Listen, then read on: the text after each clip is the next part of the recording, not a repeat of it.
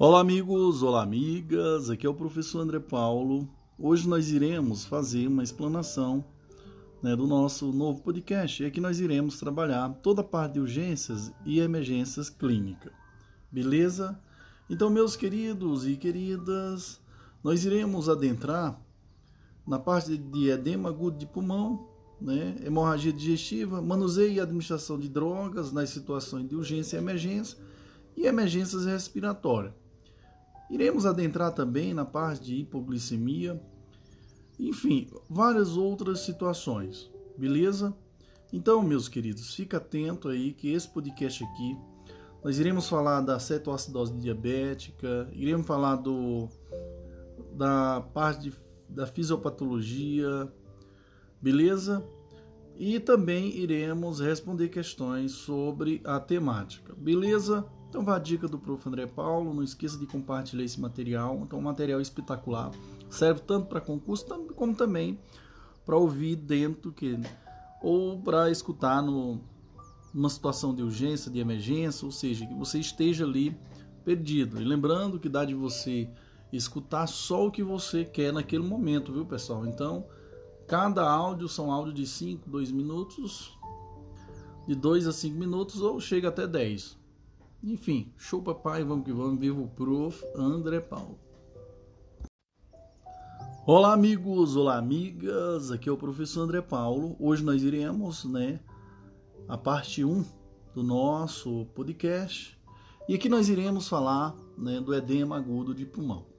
E eu começo conceituando edema agudo de pulmão. O que, que é isso, prof? Pessoal, o edema agudo de pulmão é o acúmulo de líquido extravascular no espaço intersticial e alveolar pulmonar, resultando em hipoxemia, aumento do trabalho respiratório, diminuição da capacidade de expansão pulmonar em dado volume, ou seja, complacência pulmonar, e alteração da relação ventilação-perfusão. Então não esqueça que há um acúmulo né, de líquido nos sacos aéreos, né? Então é isso aí. Então o acúmulo de líquido, vamos só lembrar aqui da fisiopatologia, que o acúmulo de líquido entra, aliás, o acúmulo de líquido intra e extraveolar dificulta a difusão né, do O2 para dentro dos capilares pulmonares, causando hipoxemia, além de dificultar a saída de dióxido né, de carbono da circulação, causando a hipercapnia, ou seja, acúmulo de dióxido de carbono. Beleza? Senhores e senhoras, essas alterações são traduzidas em falta de ar, queda na saturação de O2, aumento do esforço ventilatório e sonolência e prostração elevação do dióxido de carbono maior do que a narcose. O que é edema agudo de pulmão, prof? Aí eu vou só resumir aqui a todos vocês.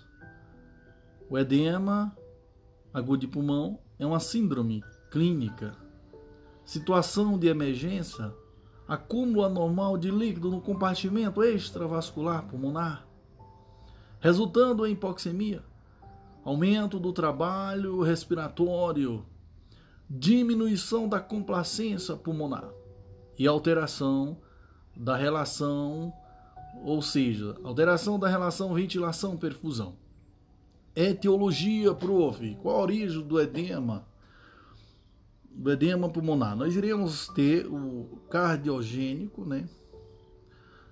Cardiogênica, causada pela incapacidade do coração em remover fluido da circulação pulmonar e representa uma forma grave de apresentar as descompensações cardíacas, constituindo emergência clínica manifesta manifestada por um quadro de insuficiência respiratória de rápido início e evolução, início e evolução nós temos também o não cardogênico, pessoal. Nós temos o edema agudo de pulmão, de origem ou de etiologia não cardiogênica. Ocorre em razão do dano do revestimento capilar pulmonar. Também pode ser decorrente da lesão pulmonar direta, lesão hematogênica do pulmão ou lesão associada à pressão hidrostática elevada. Beleza, senhores? Beleza, prof. Mas qual a fisiopatologia do edema agudo de pulmão, professor André Paulo? A fisiopatologia do edema agudo do, de pulmão, de acordo com sua origem, ou seja, quando ele tem a etiologia cardiogênico, nós vamos ter a falência das câmaras esquerda com um aumento da pressão diastólica final, né, do ventrículo esquerdo. Assim, aumentando, assim ocorrendo o aumento da pressão hidrostática vascular, que se transmite para a pressão hidrostática capilar pulmonar, que se torna maior do que a pressão intersticial normal. Assim, ocorrendo um extravasamento de líquido em porções maiores do que a capacidade do sistema linfático pulmonar. Beleza? E daí nós partimos para a fisiopatologia do edema agudo de pulmão não cardiogênico. No edema agudo de pulmão não cardiogênico, o aumento da permeabilidade capilar pulmonar é o principal mecanismo fisiopatológico. Outras alterações também podem ocorrer, como pressão coloidosmótica intravascular reduzida, ou seja, pressão exercida pelas proteínas plasmáticas e que ajuda a manter o líquido no intravascular. Aumento da pressão negativa intersticial, insuficiência pós transplantes. Linfagite, linfangites e causas neurogênicas. Ok, senhores? Meus queridos e queridas, iremos responder a questão aqui sobre a temática que diz assim, senhores. Vamos ver aqui o que, que diz aí a primeira questão sobre a temática. Vamos lá, né, prof? Vamos. Bom, meus queridos e queridas, a primeira questão diz: o edema agudo de pulmão é definido como um acúmulo anormal de líquido nos espaços intersticiais dos pulmões. Diante disso, assinala a alternativa incorreta. Meus queridos, como eles, eles querem a incorreta, nós vamos ler todas, porque todas são corretas, menos uma. E então, como as corretas servem para a gente fazer a revisão do conteúdo, então nós iremos ler todas, menos a errada. E quando chegar na errada, eu falo para vocês. Bom, a letra A diz: quando administradas infusões endovenosas contínuas de agentes vasoativos, recomenda-se monitoramento do ECG e avaliação frequente dos sinais vitais. Com certeza, correto. Letra B. O tratamento objetivo é reduzir a sobrecarga de volume, melhorar a função ventricular e aumentar as trocas respiratórias. Pessoal, com certeza, corretíssimo.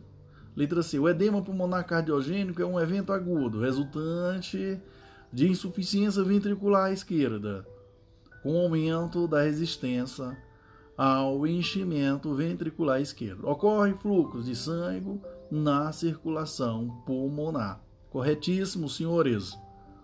Meus queridos, a letra D diz: a rápida elevação da pressão ventricular resulta em aumento agudo da pressão venosa pulmonar, que produz elevação da pressão hidrostática, forçando a saída de líquidos capilares pulmonares para dentro dos espaços inter, intersticiais e alvéolos. Meus queridos, essa questão, essa alternativa está errada. Beleza? Letra E diz: deve-se evitar a administração rápida de, de, de bolos de soluções a pacientes com insuficiência cardíaca, podendo resultar em edema agudo de pulmão. É corretíssimo, viu, pessoal? Deve-se evitar a administração rápida de bolos de soluções a pacientes com insuficiência cardíaca, podendo resultar em edema agudo do pulmão, tá certo? Letra E. Então a letra letra D está errada. E aqui eu começo dizendo a todos vocês que iremos é, a cada áudio iremos fazer o que uma, uma resolver questões? E assim senhores fica ligado. Eu não vou especificar erro de, de detalhe por detalhes dos erros das questões. Eu vou simplesmente fazer um, um comentário rápido viu? Rápido mesmo porque assim podcast é isso. Só é revisar é escutar. O importante para mim é eu falar o conteúdo de forma geral. Show papai. Vamos que vamos. Vivo prof. André Paulo Olá amigos, olá amigas, aqui é o professor André Paulo. Hoje nós iremos falar, né, da do quadro clínico, né? Então, meus queridos e queridas, quadro clínico do edema agudo de pulmão. Qual, prof? Meus senhores e senhoras, o quadro clínico do edema agudo de pulmão pode variar, porém algumas características são mais relevantes, como por exemplo, a instalação rápida de, de a instalação rápida dos sintomas e representa ou que apresenta pouca melhora com as medidas adotadas pelos pacientes. A piora da dispneia com esforços ou ao deitar-se, beleza? Insuficiência respiratória fraca com pacientes inquietos e angustiados. Expectoração rósea. Antecedentes como episódios prévios né, de edema agudo de pulmão, insuficiência cardíaca congestiva prévia e angina ou infarto prévio aumentam a possibilidade de o episódio atual ser edema agudo de pulmão. Mas, prof, quais os estágios do edema agudo de pulmão, prof? Meus senhores e senhoras, nós vamos ter o estágio 1, estágio 2 e estágio 3. O estágio 1 ocorre a distensão e recrutamento de pequenos vasos pulmonares. Nós vamos ter como quadro clínico no estágio 1 dispneia aos esforços. E ao exame físico iremos encontrar estertores inspiratórios. No estágio 2 nós vamos ter a ocorrência de edema intersticial, mas compressão das vias aéreas menores. Iremos ter como quadro clínico a hipoxemias proporcional à pressão capilar, mais taquipneia. Iremos ter no exame físico broncoespasmo reflexo. E no estágio 3, prof, o estágio 3 nós vamos ter a ocorrência de inundação alveolar. Teremos como quadro clínico a hipoxemia severa e hipocapnia. Em casos severos, pode haver hipercapnia. Exame físico, nós vamos ter a secreção rosa, espumante, né? mais estertores criptantes difusos. Beleza?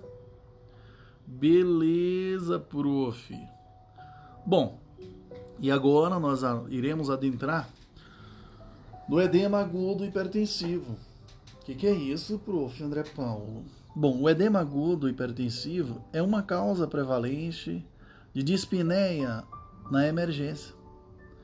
Não adesão ao tratamento da, da hipertensão arterial a taxa de mortalidade no internamento por edema agudo de pulmão pode chegar a 40% em um ano. O diagnóstico diferencial da etiologia do edema. Instituição de terapêutica adequada deve ser rapidamente efetuados. Beleza? Beleza, prof. Clínica do paciente com edema agudo de pulmão hipertensivo. Aí vamos ter, né? História prévia de hipertensão, insuficiência cardíaca, cardiopatia isquêmica, arritmias, miocardites, doenças valvares. Beleza? Bom, e quando o bicho pega, no paciente com edema agudo de pulmão hipertensivo? Ele vai ter ansiedade, agitação, sentado com os membros pendentes, né? Taquipneia, precordialgia, né? Expectoração rosa espumosa, associada aos demais sintomas em casos extremos. Cianose de extremidades, extremidades frias, aliás, cianose de extremidades frias e sudorei, sudoréticas. Sensação de afogamento. Beleza. E o exame físico, prof? Meus senhores e senhoras, no exame físico é possível encontrar quadro de insuficiência respiratória, uso de musculatura acessória, esforço ventilatório e batimento de asa de nariz. Na ausculta pulmonar, são comuns estertores criptantes bilaterais. Pode haver também roncos e sibilos espaços. Na ausculta cardíaca, podemos encontrar na terceira bulha e ritmo cardíaco irregular. A pressão arterial pode ser normal, ou está elevada ou baixa, dependendo da causa do edema agudo. Cianose de extremidades e teremos também taquicardia e taquipneia. Beleza?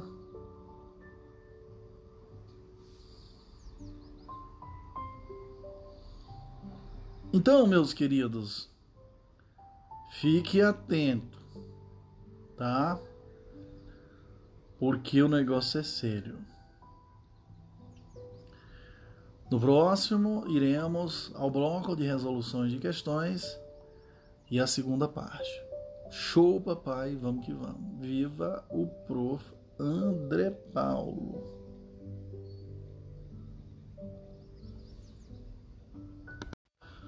Olá, amigos, olá, amigas. Aqui é o professor André Paulo. Hoje nós iremos ao, ao bloco de resoluções de questões e também teoria, senhores. Ainda falando do edema agudo de pulmão, parte 2.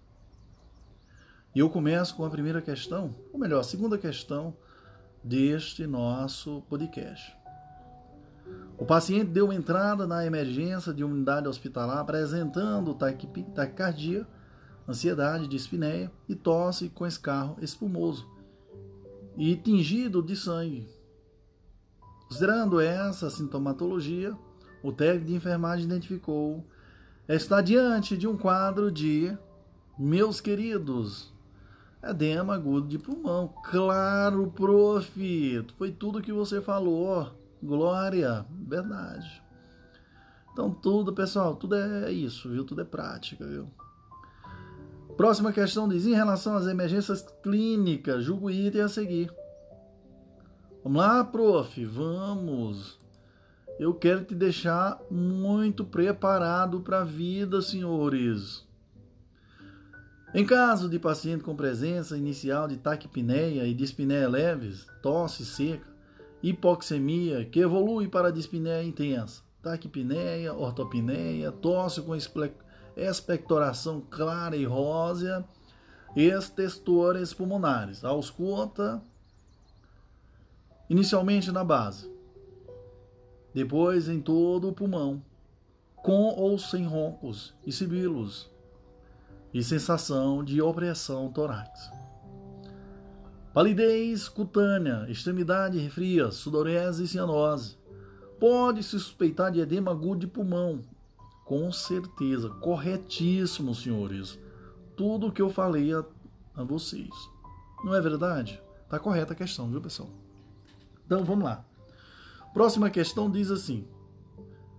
Próxima questão diz, lá, a quarta questão diz: paciente masculino, 69 anos, é levado ao pronto-socorro pela equipe de, do pré-hospitalar com queixa de falta de ar intensa, ó, sensação de afogamento, agitação psicomotora, tosse com, com secreção espumosa rosa, incapacidade de deitar e taquicardia. Esses são os sintomas de quê, pessoal?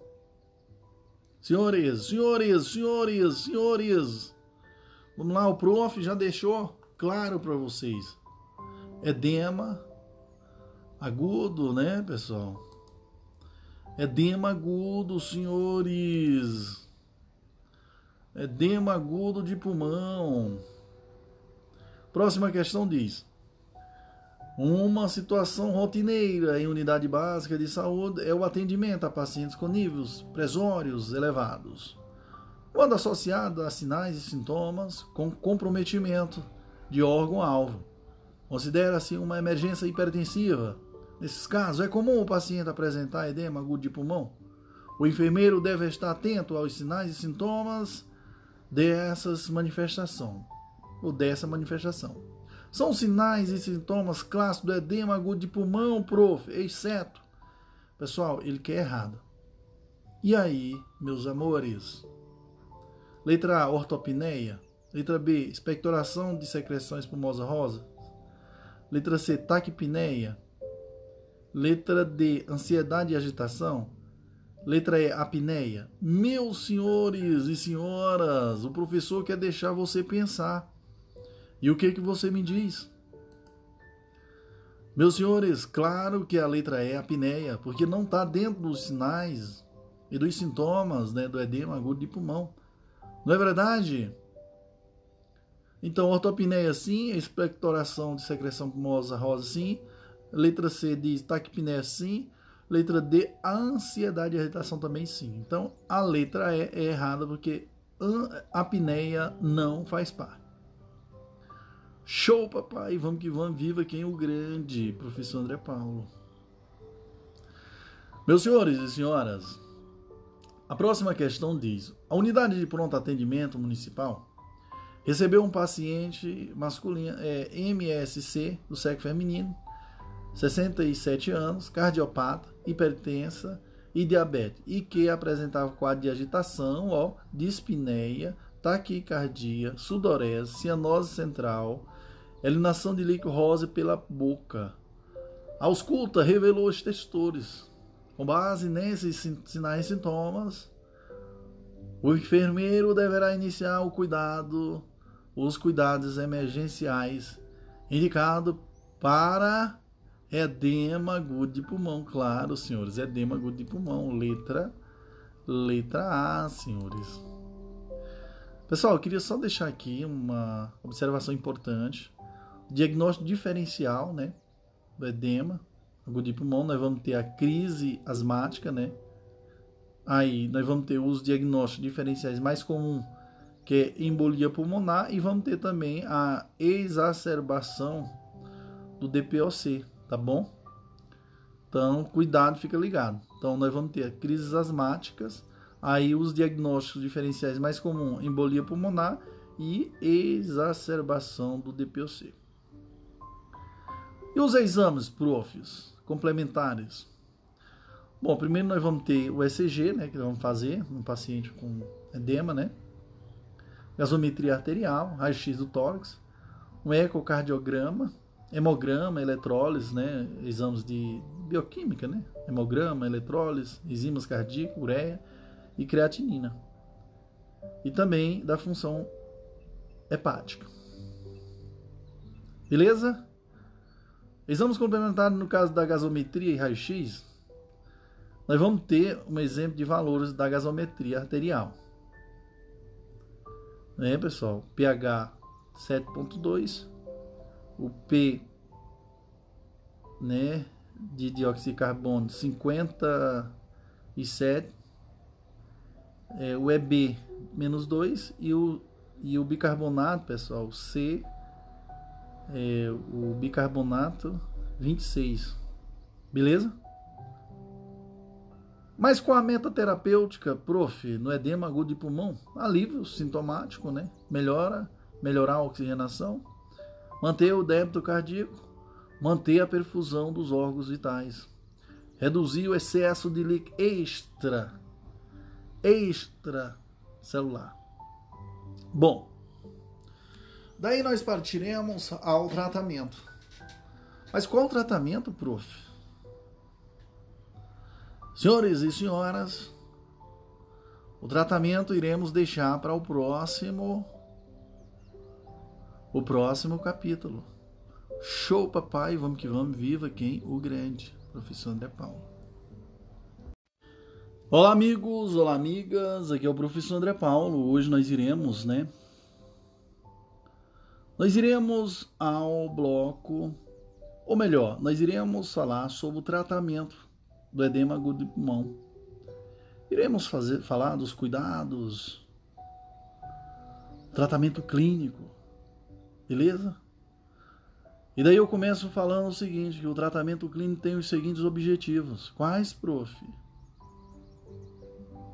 Promover a redução de pré e pós-carga pela diminuição do retorno venoso. Rever,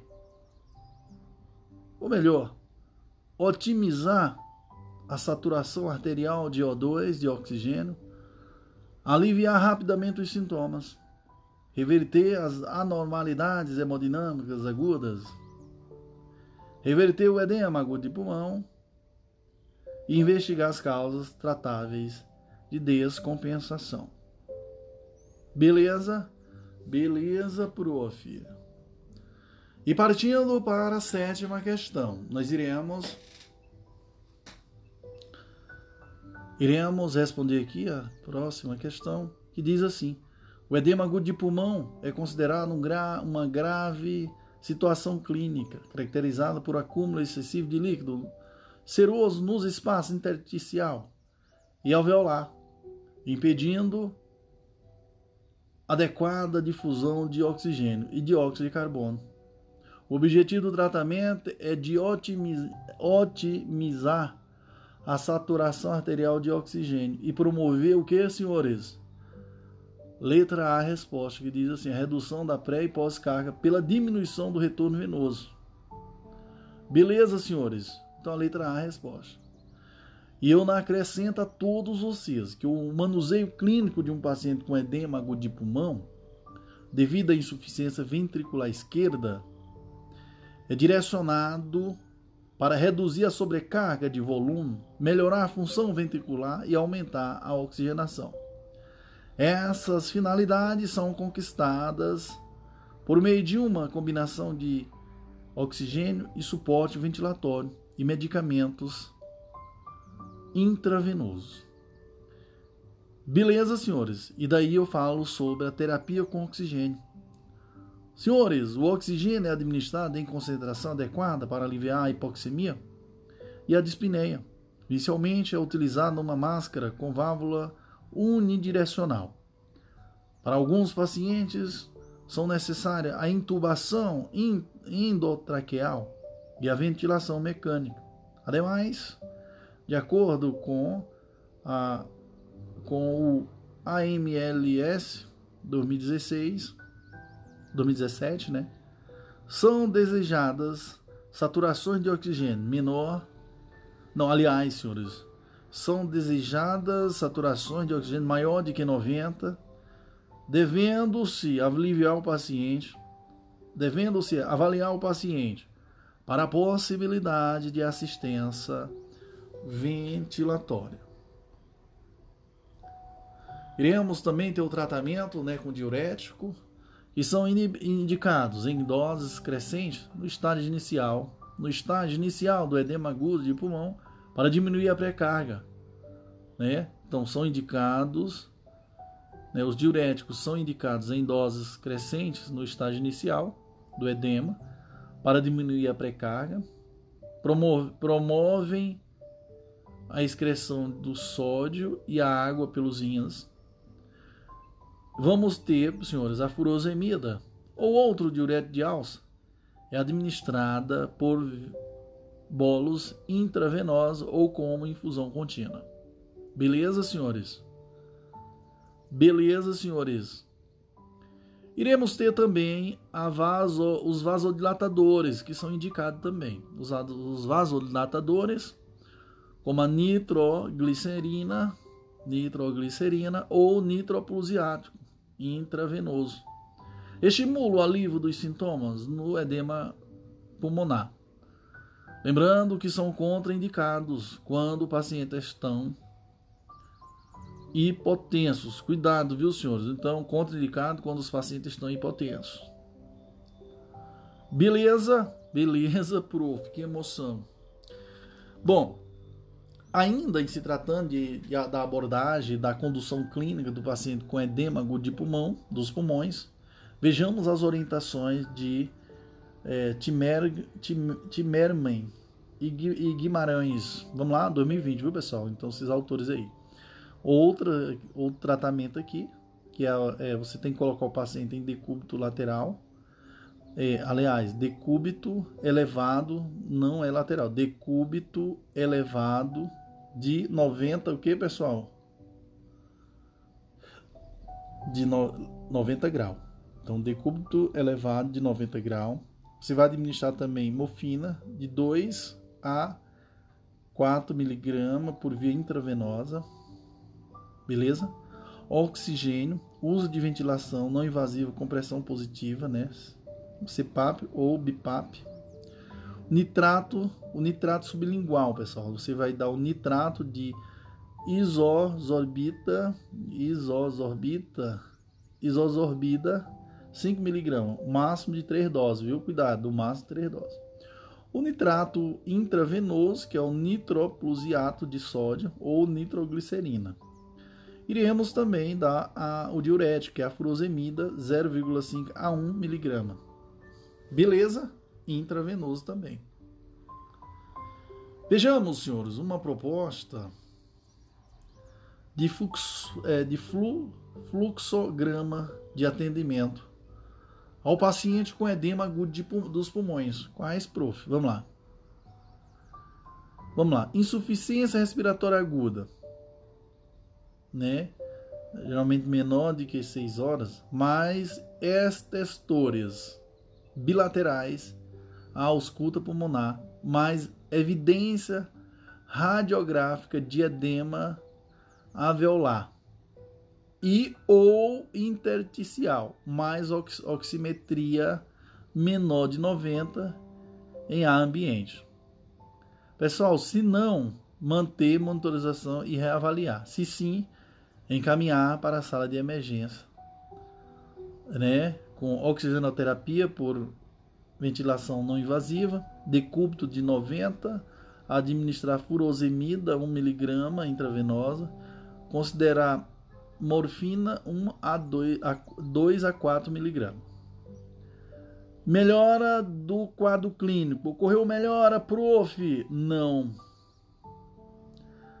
Senhores, se não ocorreu melhora, você tem que considerar tem que considerar ni, é, dinitrato de isozorbida. 5 miligramas você vai dar. Né, pessoal? 5 miligramas. Por litro, então, no máximo você vai dar o que, pessoal? 15 miligramas. Então são 3, 3 doses, né? E também nós vamos administrar o que? O nitroplusiato, é, no nitropluseto. Nitropluseto de quê? De sódio intravenoso em bomba também, né, pessoal? E a nitroglicerina também em bomba. Manter. Aí eu pergunto, se melhorou, se não melhorou, você vai fazer esse procedimento. Se caso não melhorou, senhores, melhorou você faz isso aí. Melhorou o quadro clínico? Sim. Se não, fazemos aquilo que eu já falei. Se sim, manter monitorização e reavaliar. Beleza? Beleza, prof. Senhores e senhoras, digamos que o quadro clínico do cliente não melhorou. Aí você vai fazer o que? Considerar o nitrato de isovida, 5mg, no máximo 3 doses, que vai dar 15 miligramas. Posteriormente, o que? Nitropluzeto, nitropluzeto né, de sódio intravenosa em bomba e o nitroglicerina intravenosa também em bomba. Se caso melhorou, senhores, claro, né, senhores, você vai manter a monitorização e reavaliar. É isso aí, senhores. Vamos aqui à próxima questão que diz assim, senhores. Num quadro clínico de edema agudo de pulmão, a administração de diurético tem o objetivo de que, senhor? De que, senhores?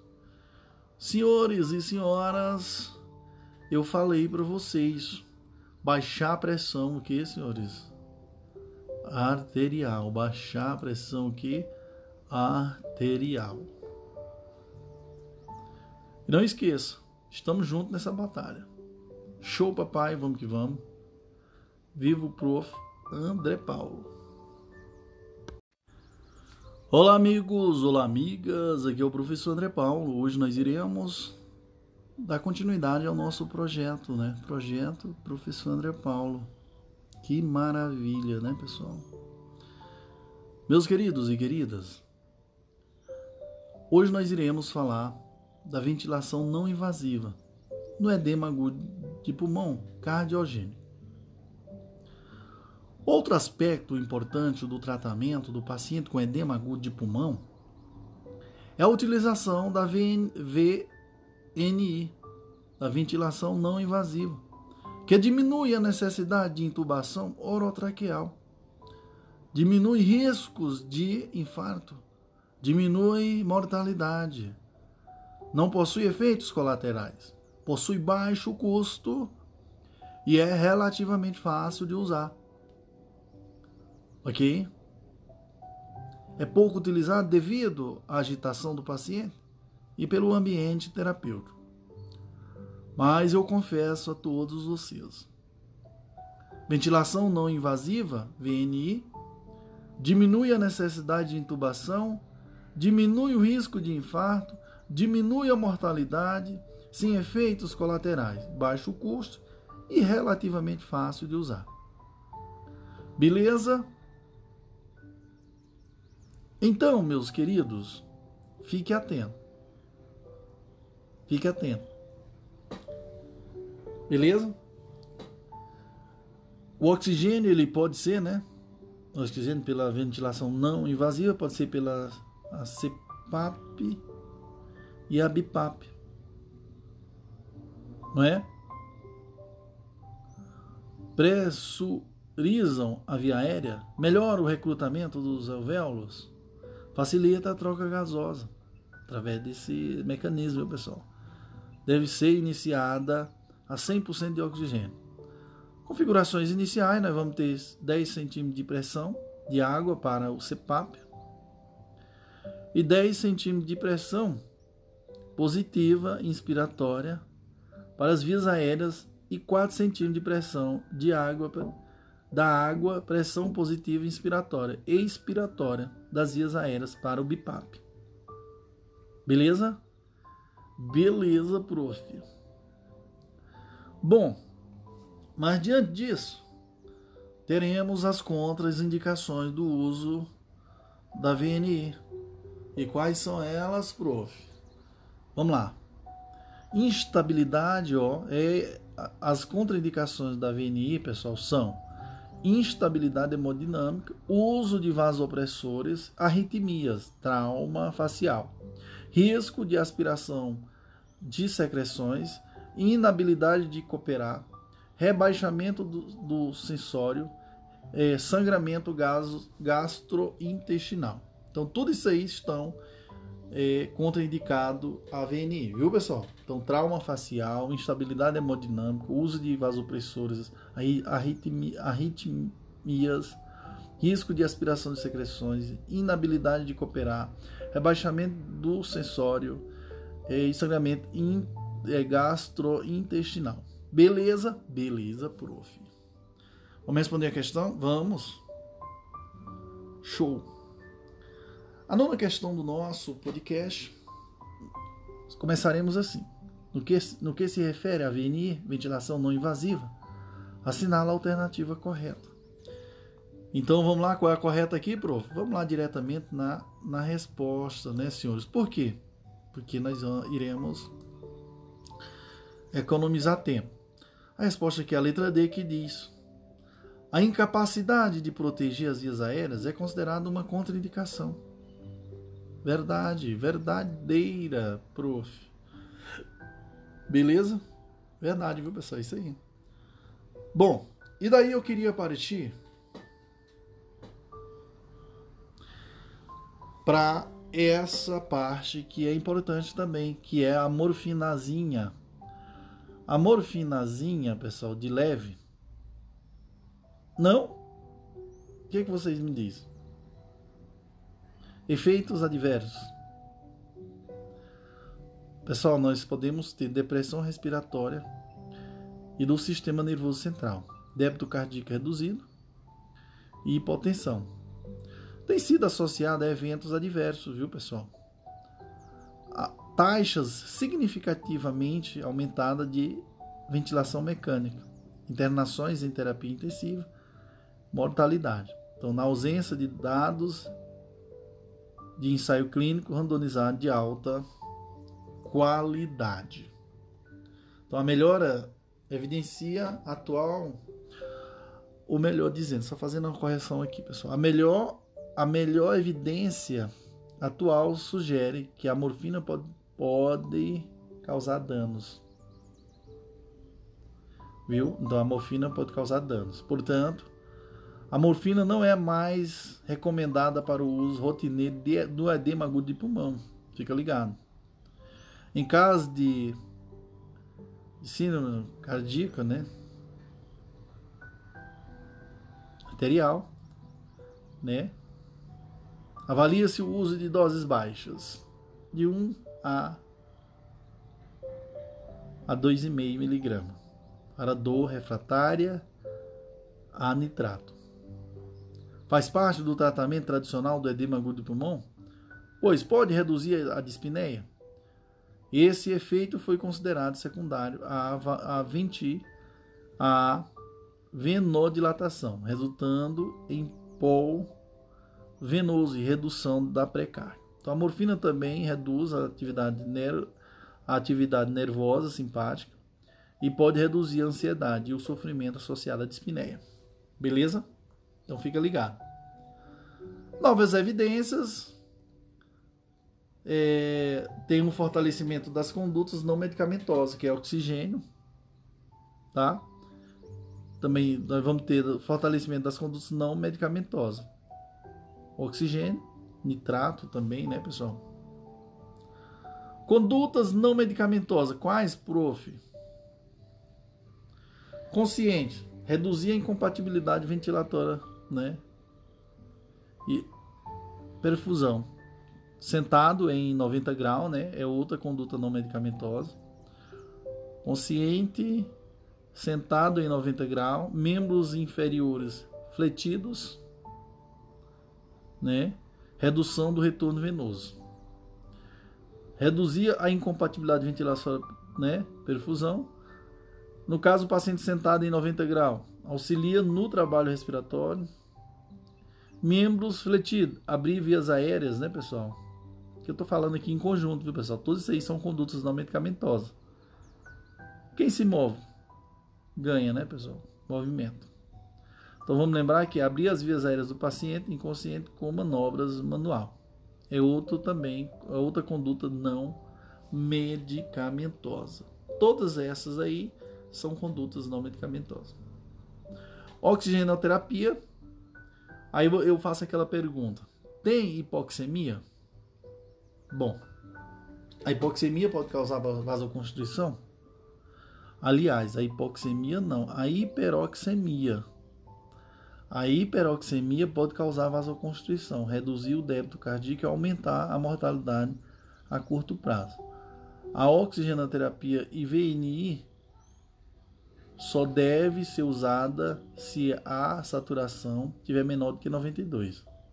Beleza? Então, vários dispositivos podem ser usados, desde uma cânula nasal, Venturi, máscara não re relaxante, CPAP ou BIPAP, e OIS também. a saturação de O2 alvo é 92 a 96, então o DPOC é de, é de 88 a 92. Então, a ventilação por pressão contínua. E vamos ter também a ventilação por pressão positiva diferenciada nas fases inspiratória e expiratória, que é o BIPAP. Beleza, prof. Beleza. Bom, tem mais, tem mais, senhores. Então vamos falar agora do nitrato. O nitrato, pessoal, ele tem a função de quê? Relaxamento muscular suave, causando venodilatação e consequente redução da precarga em doses baixas. Doses mais altas causam dilatação arteriolar, resultando em pós-carga e pressão arterial reduzida, especificamente nas artérias coronárias. Pode ocorrer também o aumento do fluxo sanguíneo coronário. Então, essas ações melhoram coletivamente a oxigenação e reduzem a carga de trabalho do coração. Pode ser administrado por via sublingual, o nitrato, viu, pessoal? A via intravenosa é, é preferida devido à velocidade de início e à capacidade de titular a dose. O monitoramento da PA é essencial para garantir o que a pressão arterial maior de que 90.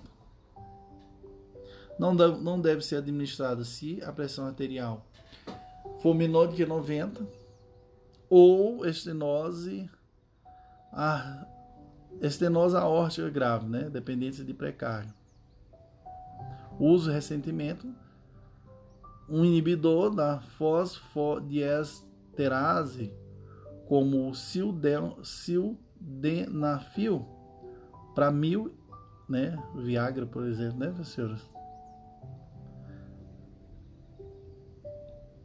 Isorbida de 5 a 15 miligramas, né, sublingual. Nitroglicerina, né, senhores? De 5 a 200 UG por minuto, diluir em fisiológico. Droga de escolha na suspeita de síndrome coronariana aguda, né? O nitroprusiato, pessoal, 0,5 a 10 UG por minuto. Diluir em soro glicosado nitroprusiato, com frasco e equipe protegido da luz. Melhor opção no edema hipertensivo. Beleza? O nitrato. Então, tudo isso aí, pessoal, nitrato. Bom, aí eu pergunto a todos vocês. E a le, lesi, lesixzinho? Lé não, pessoal. Lazixzinho, né? Fazendo aqui uma correção. O prof já tá com sono. Mas é assim mesmo. O prof não desiste, não. Acaba macho, acaba da peste.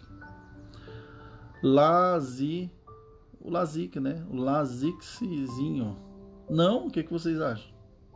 Belissa pergunta. Os diuréticos são indicadores. Ou melhor, os diuréticos são indicados para pacientes com evidências de sobrecarga de fluidos deve ser restrito ou usados criteriosamente em pacientes que possam ter depressão né, de volume intravascular. A administração intramuscular, intravenosa, aliás, né, a administração intravenosa é, é preferida com a dose de furosemida variando de 40 a 80 mg. Então, as doses mais altas são usadas em pacientes que já tomam diuréticos orais ou com dose renal crônica o uso em bolos inicial pode ser administrado lentamente por via intravenosa e repetido 20 minutos depois, se necessário. Beleza? Então, faltam estudos é, controlados mostrando que os diuréticos são benéficos no edema agudo de pulmão, viu, pessoal? Pode aumentar a resistência vascular sistêmica, né, pelo sistema neurohormonal, pode diminuir o fluxo sanguíneo renal e diminuir a taxa de filtração glomerular, agravamento da função renal e aumento de internação em terapia intensiva. Caso não haja hiper, hipervolemia, a terapia diurética pode piorar, ao invés de ajudar, viu? E é isso, senhores e senhoras. Show, papai. Vamos que vamos. No próximo iremos né, ao próximo ito, a parte 4 né, desse nosso podcast. Show, papai. Vamos que vamos. Viva, prof. André Paulo. Olá, amigos. Olá, amigas. Aqui é o professor André Paulo. Hoje nós iremos ao bloco de resoluções de questões. É o segundo bloco, né? E teoria também, né, pessoal? Então, a décima questão do nosso podcast diz assim: o edema agudo de pulmão é uma síndrome clínica caracterizada por acúmulo normal de fluidos no compartimento extravascular dos pulmões.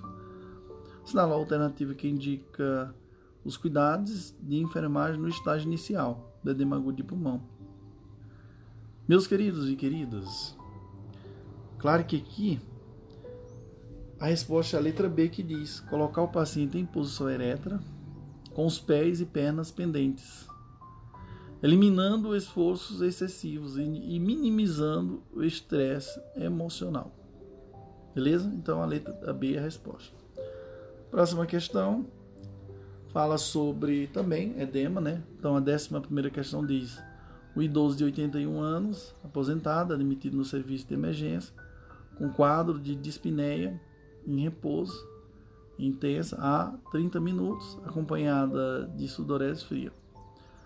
Acompanhante refere que o paciente é portador de hipertensão arterial sistêmica, em uso de irregular de inalapril e portador de diabetes mellitus tipo 2, sem uso de medicação. Então, o paciente foi internado há seis meses com quadro semelhante, permanecendo dois dias em unidade de terapia intensiva.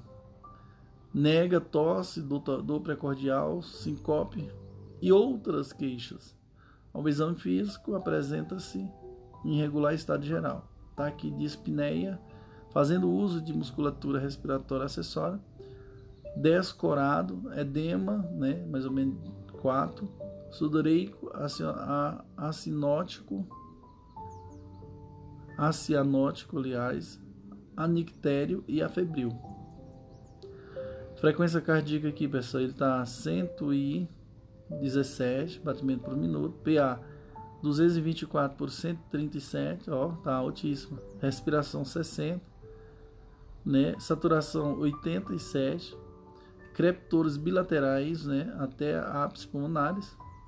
Temos também aqui, ó, bulhas e, rit e rítmicas e hipofonéticas em dois tempos, sem sopro. Então, o AB aí, né, pessoal? Vamos lá. O abdômen plano, indolor, sem visco, é, visceromegalias, extremidade fria, sem edemas. Então, diante do caso clínico, qual o diagnóstico e qual o fármaco não é considerado um tratamento redutor da pré-carga? Meus queridos e queridas, não esqueça que nós estamos falando aqui né? Nós estamos falando não é considerado um tratamento redutor da pré-carga. O edema agudo de pulmão é, no caso aqui, a digoxina. Letra B, viu, pessoal? Digoxina. Do, é, digoxina. Porque, ó, é, fusemida é morfina, nitrato também, então, o edema agudo de pulmão é digoxina. Digoxina não é considerado um tratamento redutor da pré-carga, viu? Então, a letra B. Vixe!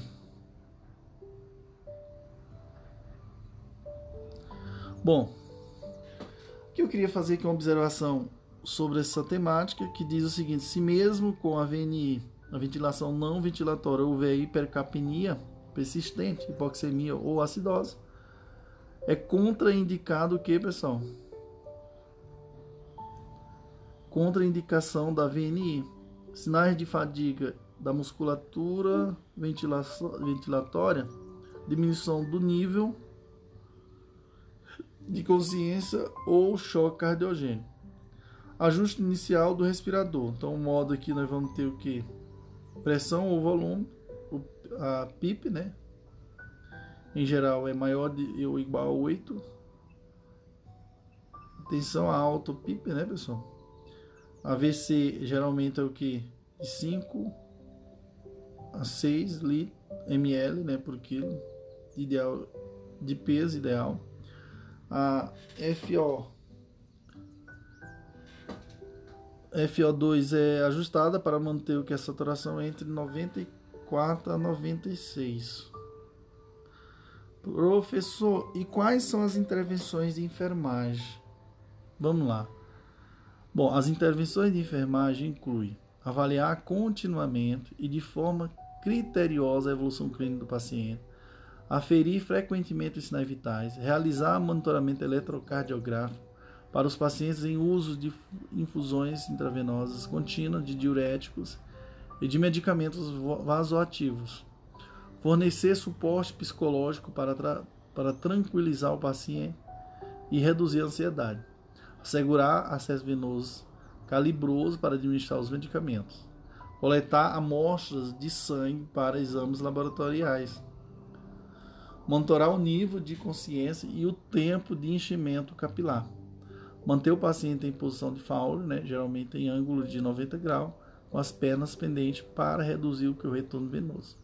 Avaliar o grau de comprometimento respiratório e, caso seja necessário, iniciar a abordagem multiprofissional com oxigenoterapia e ventilação. Próxima questão aqui, senhores, que diz assim, ó.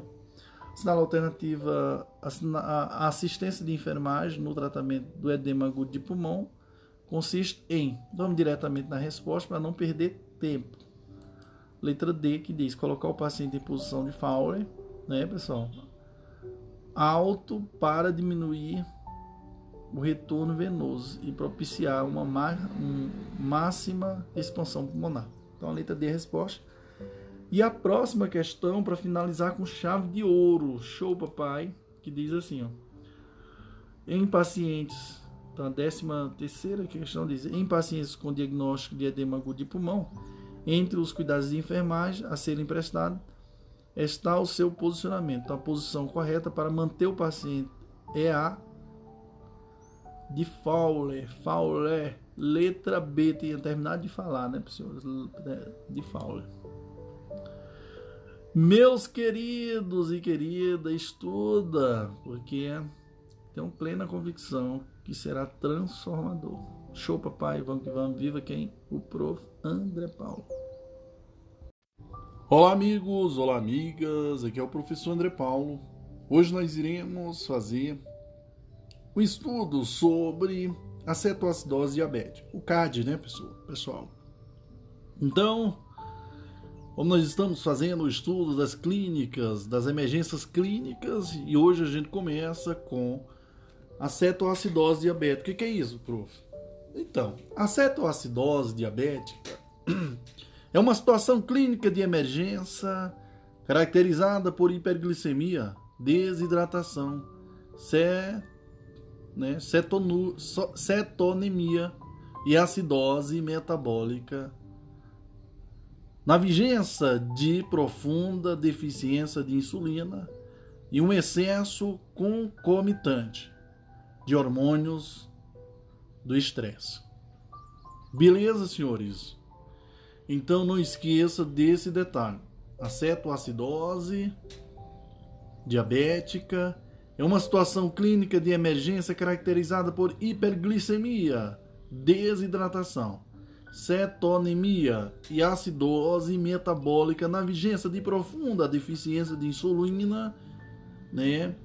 E um excesso concomitante de hormônio do estresse, que é o contrarreguladores, né, senhores?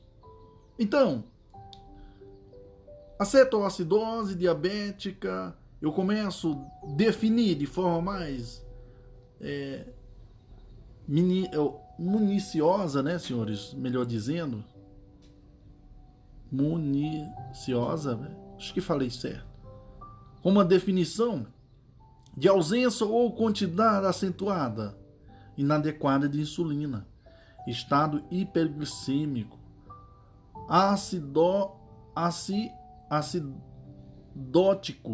e de depressão de volume. Quais as principais causas, professor André Paulo, da cetoacidose diabética? nós vamos ter a diminuição ou omissão da dose de insulina, né? Diminuição ou omissão da dose de insulina, doença ou infecção, diabetes não diagnosticado e não tratado, medicações hiperglicemiantes, intercorrências graves, infarto agudo do miocárdio, AVE, né? E traumas. Atenção! Atenção, porque a cetoacidose diabética ela é mais comum no diabetes tipo 1. Beleza? Beleza, prof. E a fisiopatologia dessa doença, prof? Então, na ausência de insulina, a quantidade de glicose que penetra nas células é reduzida. As três características clínicas principais da cetoacidose diabética são: primeiro, hiperglicemia, né, devido ao uso diminuído da glicose pelas células e a produção aumentada de glicose pelo fígado. Segundo, a desidratação e perda de eletrólitos em consequência de diurese, em consequência de diurese osmótica, que se caracteriza por poliúria com perda de até 6,5 litros de água e até 400 a a 500 mEq de sódio, potássio e cloreto, cada um no decorrer de um período de 24 horas. Terceiro, acidose, devido à desidratação excessiva dos lipídios em ácido graxos e produção de corpos cetônicos, que também são ácidos. Beleza? Beleza, prof, que emoção! Meus queridos e queridas, aqui nós iremos nós iremos responder, senhores, uma questão sobre a temática. E eu quero que você memorize, quero que você debruce nesse conteúdo e agradeça a Deus todo dia por, por esse momento tão grandioso em nossas vidas, viu? Bom, vamos lá. Primeira questão sobre a temática diz: analise as seguintes assertivos sobre a cetoacidose diabética e assinale V se verdadeira e F se falsas. Então, meus queridos, o que, é que nós iremos ver aqui nessa primeira questão? É, vamos lá. Primeiro item: são fatores precipitantes da cetoacidose diabética a ocorrência de infecções, infarto agudo do miocárdio, traumatismo e, tra tra e tratamento insulínico inadequado. Corretíssimo, senhores. Verdade. O próximo item diz: a CAD, né, cetoacidose diabética, é uma síndrome clínica que inclui hiperglicemia, cetose, depressão de volume e deficiência de eletrólise, redução do ânio GAP e acidose metabólica. Meus queridos, tá errado. Beleza? Por que, prof? Que está errada. Porque os principais sinais e sintomas eu falei para vocês. A síndrome inclui hiperglicemia. Vamos só fazer uma revisão? Hiperglicemia, com certeza, nós temos desidratação e perda de eletrólise. Tem na questão, ó, inclui hiperglicemia, certo? Perda de eletrólise tem aí? Deficiência de eletrólise é perda. Não é deficiência, né? É perda. Então vamos lembrar aí, senhores, desidratação e perda de eletrólise, né? Poliúria, acidose, necetose, ele está dizendo assim, ele falou o que aí? Ele falou o que, senhores? Cetose. É o que, senhores? Senhores, é acidose. Acidose, senhores devido à degradação excessiva dos líquidos, né, dos lipídios em ácido graxos e produção de corpos cetônicos, corpos cetônicos. Beleza? Produção de corpos cetônicos. Beleza? Então vamos lá. O próximo item diz: para compensar a acidose metabólica, pode ser constatada a respiração de curso mal do paciente, certo? Havendo que uma hiperventilação como tentativa de gerar acidose respiratória para compensar a acidose metabólica. Tá certo isso daí, senhores. Então a letra B a resposta da questão, certo? E aqui eu quero começar falando sobre as principais os principais sinais e sintomas de, da cetoacidose met, é, diabética. Nós vamos ter náusea, e vômito, do abdominal, taquipneia, hálito cetônico, fadiga e fraqueza, diurese aumentada, né? desidratação, né? alteração do nível de consciência, arritmia cardíaca, confusão, visão turva, hiperventilação e respiração de curso mal. É isso aí, senhores. Show, papai. Próxima questão, segunda questão sobre a temática preconiza que, vamos lá, JS, 20 anos, portador de diabetes mellitus tipo 1, desde os 6 anos. Foi atendido na unidade de pronto atendimento, referindo desconforto abdominal, náusea e vômito, boca seca e nos últimos dois dias, um aumento excessivo da eliminação urinária. Ao realizar a anamnese, o enfermeiro identificou o uso regular da insulina há pelo menos 4 dias. O resultado da glicemia capilar para a triagem foi 390 miligramas por dia. Considerando esse quadro, o enfermeiro deve incluir, deve concluir, aliás, melhor dizendo, ele deve concluir, senhores, que o paciente está apresentando um quadro de hiperglicemia, claro, em que, des, em que desconforto abdominal, náusea, vômito, polidispsia e poliúria pode indicar presença de cetoacidose diabética, é necessário intervir imediatamente. Então a letra E é a resposta. Próxima questão diz o quê? A próxima questão diz que a cetoacidose é uma complicação aguda, típica do paciente com diabetes mellitus tipo 1, mas também pode ocorrer no tipo 2, ocasiona alterações metabólicas desenvolvidas por insuficiência de insulina grave ou absoluta, geralmente associada a condições estressantes que levam ao aumento dos hormônios contrarreguladores. Nesse sentido, assinala a alternativa que não corresponde a um sinal ou sintoma de cetoacidose diabética. Bora lá, letra A, poliúria sim, né, senhor? Desidratação sim, polidispsia também, né, senhores? Alicetone sim, bradicardia, letra D, a resposta é a errada, que não é Letra D, senhores. Des, é, bradicardia não faz parte dos sinais e sintomas da cetoacidose diabética. Próxima. Diz assim: um homem de 67 anos de idade foi levado por seus familiares ao pronto-socorro mais próximo de sua residência. O paciente é diabético e faz uso de metformina. HGT 210 apresenta né, 210 miligramas é, miligrama, né, por DL.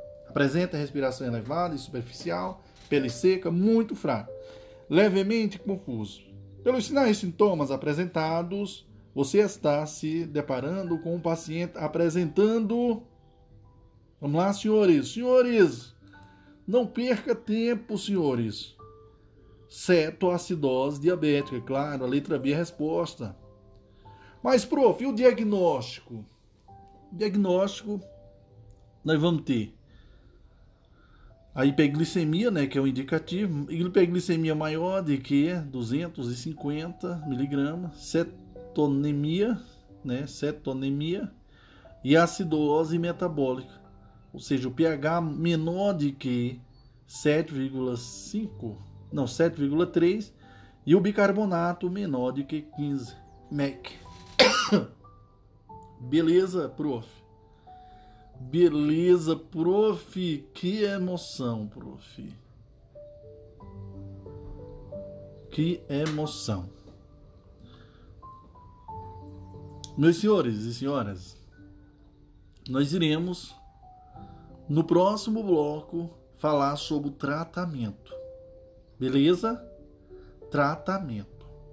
Show, papai. Vamos que vamos. Olá, amigos. Olá, amigas. Aqui é o professor André Paulo. Hoje nós iremos falar sobre o tratamento da cetoacidose diabética. E no que diz respeito ao tratamento, nós teremos um dos primeiros passos é a reidratação. E que é isso, prof? Aumenta a excreção de glicose pelos rins, não é? Restauração dos eletrólitos, principalmente o potássio reversão da acidose é feito com insulina. Beleza? Beleza, prof. Que espetáculo. Meus queridos e queridas, a próxima questão sobre a temática, né, que é a quinta questão, né? Fala o seguinte: no tratamento inicial do diabetes, do, da cetoacidose diabética, não é recomendada a utilização imediata de insulina regular se o paciente apresentar o quê? O que? E aí, senhores, o que? Vamos lá. Potássio sérico abaixo de 3,3 mEq por L por litro, viu, pessoal? Então a letra C é a correta. Então, no tratamento inicial de cetoacidose diabética, não é recomendada a utilização imediata de insulina regular se o paciente apresentar o que? Potássio sérico abaixo de 3,3 mEq por Ledley. Mas aí, prof, vai mais profundo, galera. Quais as complicações da cetoacidose diabética? Pode ter o choque, mais distúrbios hidroeletrolítico, né? Hidre, hidroeletrolítico, né? Mais insuficiência renal, pneumonia de aspiração, edema, né? Cerebral em crianças, síndrome, né? De angústia respiratória do adulto. Então, senhores, são algumas complicações que a gente tem que ter atenção. A próxima questão diz assim: o diabetes tipo 1 acontece quando a produção de insulina do pâncreas é insuficiente e o paciente apresenta sintomatologia específica, podendo ter complicações agudas ou crônicas. Trata-se de uma complicação aguda do tipo diabetes tipo 1. Senhores, senhores, Claro que é a cetoacidose diabética, letra C. Beleza? E daí o professor irá explanar as intervenções de enfermagem na cetoacidose diabética. Quais, prof? Manutenção do equilíbrio hidroeletrolítico. Aumento do conhecimento sobre o manejo do diabetes mellitus. Diminuição da ansiedade. Monitoramento e manejo das complicações potenciais. Orientação ao paciente sobre sobre autocuidados. E não esqueça, senhores, estuda, porque Deus está tentando transformar a sua vida. Show, papai! No próximo item, iremos falar da síndrome hiper, hiperosmolar e hiperglicêmica não cetótica. Show! Que coisa linda, papai! Vamos que vamos, viu, prof? Olá, amigos! Olá, amigas! Aqui é o professor André Paulo. Que satisfação em poder estar com todos vocês e compartilhar momentos né, de conhecimentos agregados, ou melhor dizendo, de agregar conhecimento. Muito feliz, viu, pessoal? E hoje nós iremos dar início é a nossa temática, o nosso podcast vamos dizer de início, dar continuidade ao nosso podcast sobre urgências clínicas, né? E assim por diante. E hoje nós iremos falar da síndrome hiperosmolar hiperglicêmica não cetótica, ok? Então, senhores e senhoras, a síndrome hiperosmolar hiperglicêmica não cetótica é uma complicação aguda e grave que ocorre em um paciente, em pacientes com diabetes mellitus. É mais frequente no diabetes tipo 2. Trata-se de um distúrbio metabólico resultante de um déficit relativo de insulina desencadeado por uma doença que aumenta as demandas de insulina. Nessa condição predomina a hiperosmolaridade e a hiperglicemia, com alterações do, do sensório. Por outro lado, a cetose geralmente é mínima ou não existe. Então, senhores, as principais causas da síndrome hiper, hiperosmolar e hiperglicêmica ou hipergliêmica, né? Não cetótica isso quer dizer que o nível de insulina está muito baixo para impedir a hiperglicemia. Porém, está alto o suficiente para evitar a degradação dos lipídios. Atenção, atenção, atenção, porque o tratamento é semelhante ao, né, pessoal, ao CAD. cetoacidose o quê? Diabética. Beleza? Senhores, a síndrome, a síndrome hiperosmolar não cetótica é um estado de hiperglicemia grave superior a 600 a 800 miligrama por dl, acompanhada de desidratação e alteração do estado mental na ausência de cetose. A mortalidade é mais elevada que nos casos de cetoacidose diabética, devido à idade mais elevada dos pacientes e à gravidade dos fatores precipitantes. Ok, senhores, show, papai, que alegria, que emoção.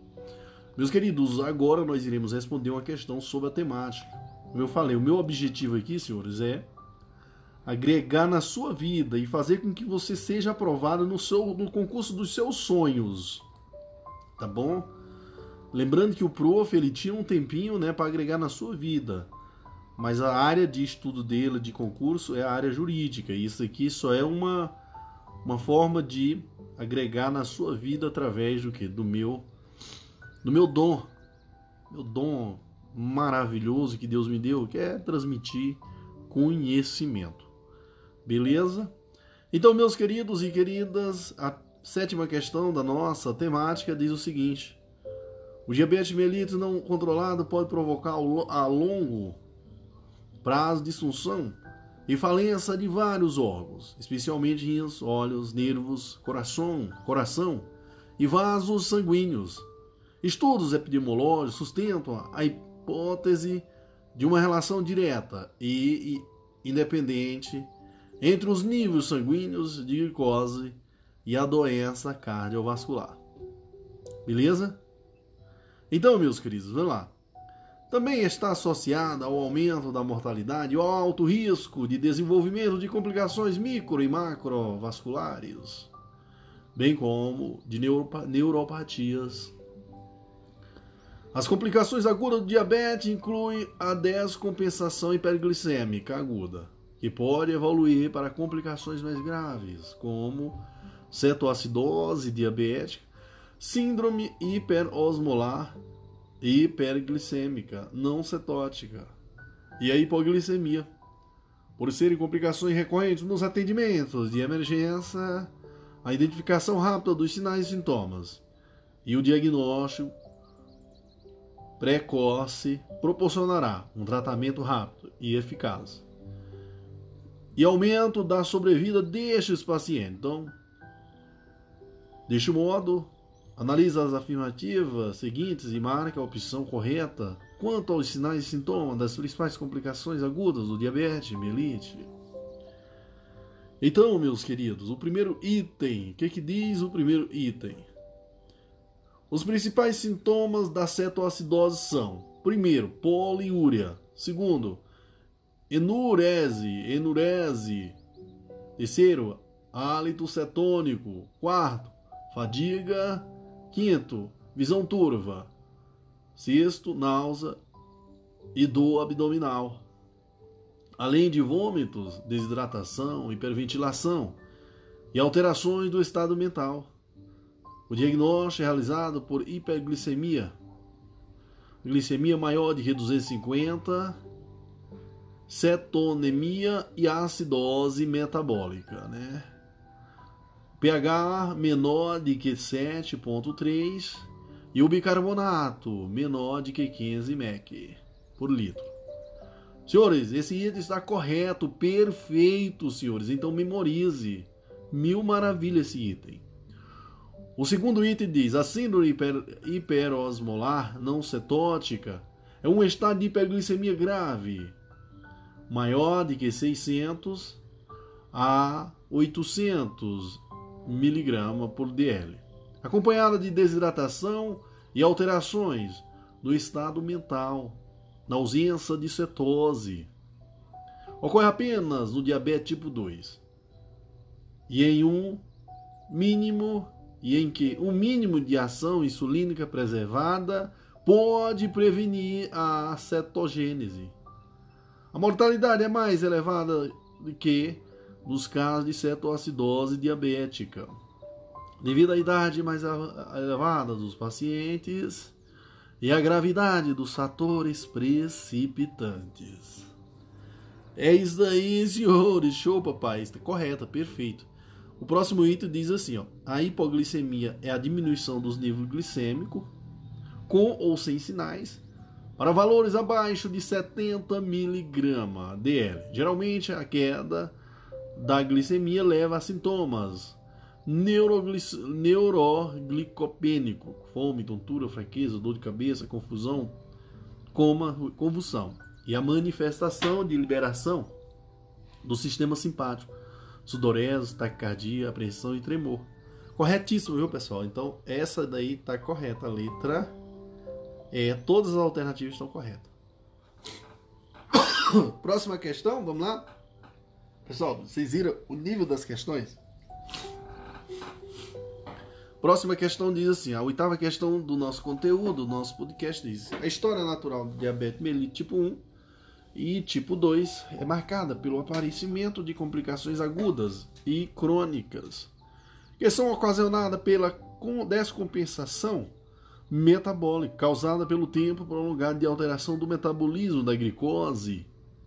Para o diabetes tipo 2, dentre as complicações agudas Está a síndrome hiperglicêmica hiperosmolar não cetótico. Sobre essa complicação é correto afirmar que, meus queridos, eles, eles, ele quer a resposta correta. E vamos lá, não vamos perder tempo. A resposta correta aqui é a letra A que diz a gravidade clínica e os níveis. Os níveis de consciência geralmente se correlacionam com a gravidade e duração da hiperosmolaridade. A um estado de hiperglicemia grave, superior a 600 a 800 mg por dl. E a hiperosmolaridade, que seria maior do que 220 mols por ele, né, por litro. Mols, mosme. Beleza? Então a letra, lembre desse aí, maior do que 200, a hiper, hiperosmolaridade é maior do que 220, viu? Show, papai, que alegria! Que alegria estar com vocês. Eu queria frisar a todos vocês que a síndrome hiperosmolar, hiperglicêmica, não cetótica e acrescenta ainda que os indivíduos de maior risco são os idosos, cronicamente doentes, debilitados e ou institucionalizados, com mecanismo de sede ou, ou acesso à água prejudicada. Os fatores precipitantes são doenças agudas como a AVC, IAM ou infecções, particularmente a pneumonia uso de glicocorticoide ou diurético, cirurgia ou elevadas doses de insulina, de glicose, por meio de, de um por meio de nutrição enteral ou parenteral, ou ainda de diálise peritoneal. Beleza, senhores, beleza, prof, que emoção. No próximo iremos falar dos sinais e sintomas né, dos pacientes com síndrome hiperosmolar hiperglicêmica não cetótica, viu pessoal? Show, papai, vamos que vamos. Vivo pro André Paulo. Olá, amigos, olá, amigas. Aqui é o professor André Paulo. Hoje nós iremos é, frisar os sinais e sintomas da síndrome hiperosmolar hiperglicêmica não cetótica. Mas quais, prof? Um dos primeiros sinais nós vamos ter, senhores, náusea e vômito, né? Do abdominal, taquipneia e taquicardia, febre e hipotensão, fadiga e fraqueza, poliúria, alteração do nível de consciência, desidratação, convulsão focais. Ok? Mas, meu professor querido, quais os, os cuidados de enfermagem, professor André Paulo? Sim, Vamos lá? Então, os cuidados de enfermagem não é nada mais de que assegurar a permeabilidade das vias aéreas, um dos primeiros, melhor dizendo, administrar oxigênio, estabelecer acesso venoso, calibroso, iniciar reposição volêmica com soro fisiológico a 0,9%, iniciar insulinoterapia em bolos e por infusão contínua. Beleza? Então vamos lá. Meus senhores e senhoras, comparação entre a cetoacidose diabética e a síndrome hiperosmolar hiperglicêmica. Então vamos lá. Pacientes comumente mais acometidos. Bom, primeiro eu queria dizer a todos vocês que eu irei fazer aqui um quadro comparativo entre a cetoacidose diabética e a síndrome hiperosmolar hiperglicêmica, tá, pessoal? Então vamos lá. Primeiro, nós iremos falar das características de cada uma e assim nós iremos manter a diferença. Então vamos lá. Pacientes comumente mais acometidos. No caso da cetoacidose diabética, pode ocorrer no diabetes tipo 1 ou no tipo 2, mais comum no tipo 1. Já, senhores, a síndrome hiper, hiperosmolar hiperglicêmica não cetótica, ela pode ocorrer no diabetes tipo 1 ou no ou tipo 2, mais comum no tipo 2, particularmente em idosos. Beleza, senhores? Meus queridos e queridas, os eventos precipitantes. Quais são os eventos precipitantes? No, na, no CAD, que é na cetoacidose diabética, nós vamos ter omissão da insulina, estresse fisiológico, né? estresse fisiológico, é infecção, cirurgia, AVE, IAM. E nós vamos ter na síndrome hiperosmolar hiperglicêmica, estresse fisiológico, é, estresse fisiológico, infecção, cirurgia, AVE e IAM. Início, a cetoacidose, o início é rápido, né? menor de que 24 horas. Já a síndrome hiperosmolar, hiperglicêmica, não cetótica, é mais lento, no decorrer de vários dias.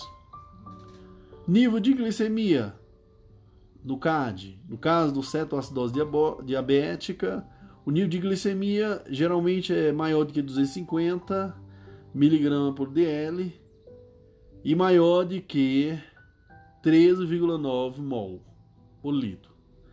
Na síndrome hiperosmolar, hiperglicêmica, nós vamos ter um nível de glicemia geralmente maior do que 600 mg por dl ou ou maior do que 33,3 mol por litro.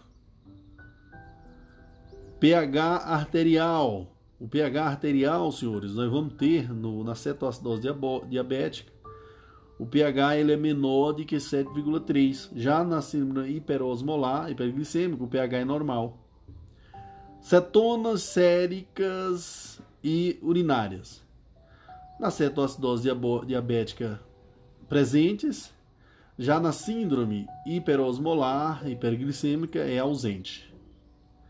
Osmolaridade sérica no CAD, na cetoacidose diabética, nós vamos ter de 300, 300 a 350 mols. Mosmi, né? Por, por litro. Já no caso da síndrome hiperosmolar, hiperglicêmica, ela vai estar maior do que 350 mosmi por litro. Beleza? Nível de plasmático de bicarbonato na cetose, na cetoacidose diabética, diabética, nós vamos ter menor do que 15 MEC, né, pessoal? Menor do que 15 MEC.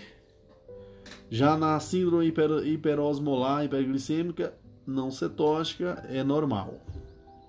Nível de ureia e de creatinina na cetoacidose diabética é elevados. Também na síndrome hiperosmolar, hiperglicêmica também é elevado. Taxa de mortalidade. Na cetoacidose diabética, a taxa é de 1 a 5%. Na síndrome hiperosmolar, hiperglicêmica não cetótica, a taxa de mortalidade é de 10 a 20%. Então, meus queridos, cuidado com essa afirmação improvável, viu? Pois a, a, cetoacidose é, diabética dispõe que só ocorre em diabetes tipo 2, em que no mínimo de ação insulina preservada pode prevenir a cetoacidose. Cuidado, viu? Cuidado com essas afirmações, tá? Enfim, senhores e senhoras, no próximo iremos falar da hipoglicemia. E é isso, show papai, vamos que vamos, vivo grande, professor André Paulo. Olá amigos, olá amigas, aqui é o prof. André Paulo. Hoje nós iremos falar um pouquinho da hipoglicemia. Beleza? Mas aí eu indago a todos vocês. O que é a hipoglicemia, prof? É uma condição clínica frequente no tratamento do paciente diabéticos? Né? Então, é uma condição clínica frequente no tratamento de pacientes diabéticos menor de que 70 miligramas por DL, porém bastante comum em, em não diabético. Menor de que 50 50 a 55 né, miligrama por DL. Trata-se de uma alteração laboratorial caracterizada por baixa concentração de glicose plasmática que pode provocar vários sinais e sintomas. Em pacientes diabéticos, sobretudo em, em insulinoterapia e controle rígido, é a complicação mais é, é a complicação aguda mais comum, mais frequente do que a cetoacidose ou o estado hiperosmolar. Não se deve estabelecer o diagnóstico de hipoglicemia apenas com uma medida de glicemia alterada em pacientes diabéticos. Para confirmá-la, é necessária a tríade de WIPLAY, WIP-PLAY, né? Acho que eu falei certo, não sei, mas o que vale é a intenção. Show, papai. Para sua confirmação. Mas quais, o que, que é isso, prof? São os sinais ou os sintomas consistentes com hipoglicemia baixa concentração plasmática de glicose, menor de que 55 miligrama por dl, e a resolução dos sinais, dos sintomas após aumento da glicemia. Vamos responder uma questão? Vamos, prof. O negócio cabe é macho. então vamos lá. Senhores, a próxima questão diz assim: ó, de acordo com a Sociedade Brasileira de Diabetes, a hipoglicemia é caracterizada por um nível anormalmente baixo de glicose no sangue, geralmente abaixo de. E aí, senhores? Senhores, abaixo de 70. O professor falou para vocês, senhores. Glória! Mil maravilha, né? Como o professor é muito louco. Então a letra D é a resposta, menos 70, né, pessoal? Bom, próxima questão, a décima questão do nosso podcast diz assim, ó. A hipoglicemia é a complicação aguda mais frequente em indivíduo com diabetes tipo 1, podendo, entretanto, se observar naqueles com diabetes tipo 2, tratados com insulina e menos comumente em pacientes tratados com hipoglicemiantes orais. Os sintomas podem variar entre leves, moderados e graves, de acordo com as diretrizes da Sociedade Brasileira de Diabetes 2017 a é, 2017 2018 é considerado hipoglicemia leve, valores glicêmicos entre senhores, senhores, preste atenção, porque o próprio já falou. A letra D é a resposta que diz entre 50 a 70 miligramas por DL. Então veja, senhores, acorda, deixa de dormir. Então, senhores, dando continuidade, né, à explanação da hipoglicemia, né, dessa temática maravilhosa. E aqui eu começo falando sobre as causas mais frequentes da hipoglicemia, que são, quais são, prof? Administração exógena de insulina em pacientes diabéticos, esvaziamento gástrico acelerado, galactosemia, intolerância à frutose, desnutrição grave, doença renal, consumo de bebidas alcoólicas, sepse grave, administração de medicamentos hipoglicemiantes como é, sulfo, é, sulfonilureia, quinino, disopiramida, fenilbutazona e salicilatos. Outra aí, prof, quais são as outras causas mais frequentes? Hepatopatias, como cirrose hepática grave, hepatite né, fulminante, carcinoma hepático. Beleza? Mas aí eu queria adentrar dentro dos fatores de risco, porque o negócio aqui tá bom. O professor está muito empolgado, está muito excitado com esse conteúdo. Que maravilha! Então, os fatores de risco são idade avançada, uso abusivo de álcool, né, desnutrição, insuficiência renal, atraso ou omissão de refeições, exercício vigoroso, erro na administração de insulina erro na administração de hipoglicemiantes oral. Beleza? O quadro de hipoglicemia apresenta manifestações relacionadas às alterações adrenérgicas e neuro, neuroglicem, neuroglicopênicas, melhor dizendo, pode ser fatal. E aqui o quadro a seguir, que eu irei explanar a todos vocês, apresenta os principais sinais e sintomas. Vamos lá, prof. Que emoção, que, que coisa maravilhosa. E aqui eu começo falando dos sinais e sintomas adrenérgicos. Quais são, prof? Ansiedade e nervosismo, tremor, sudorese, palpitações, fome, irritabilidade, náusea, palidez e arritmias cardíacas. Sinais e sintomas neuroglicopênicos cefaleia, alterações visuais, parestesias, astenia, ataxia, tontura, dificuldade de se concentrar, confusão, amnésia, alterações do comportamento, sensação de frio, déficit neurológicos focais, afasia, convulsão e coma. É isso aí, senhores. Show, papai. Vamos que vamos. Vamos responder uma questão para fortalecer o nosso o nosso eu superior, prof. Vamos lá, senhores, que maravilha, né? Que emoção. Então a próxima questão diz assim, ó, a décima primeira questão sobre a temática diz: a hipoglicemia cuja medida capilar é expressa por valores menores de menores que 60 pode resultar em sinais e sintomas tais como, pessoal, Claro que aqui nós já falamos sobre essa questão. Aqui nós não, não tem como nem a gente assim perder muito tempo. Então a resposta aqui é a letra E que diz assim, ó, distúrbios visuais e rebaixamento da consciência. Então isso aí é a resposta. Então fica ligado em relação a isso aí, pessoal, porque assim são questões simples que a gente não vai perder tempo no podcast. Então é isso. Próxima questão diz: diabetes. A décima segunda questão diz: diabetes é uma síndrome metabólica de origem múltipla, decorrente da falta de insulina ou da incapacidade da insulina exercer adequadamente seus efeitos, causando que um aumento da glicose no sangue. A hipoglicemia é caracterizada por um nível baixo de glicose no sangue, geralmente abaixo de 70. São sintomas da hipoglicemia, exceto, pessoal, ele quer a errada Exceto, pessoal, vamos lá. Letra A, ele diz assim, ó. O que, que diz a letra A? Irritabilidade, confusão mental e taquicardia, tá certo? Letra B, constipação intestinal, hematura e dor lombar. Tá errado, pessoal. Eu não falei sobre isso aí. Então fica ligado que o prof é, é fodão mesmo. Ele fala o real.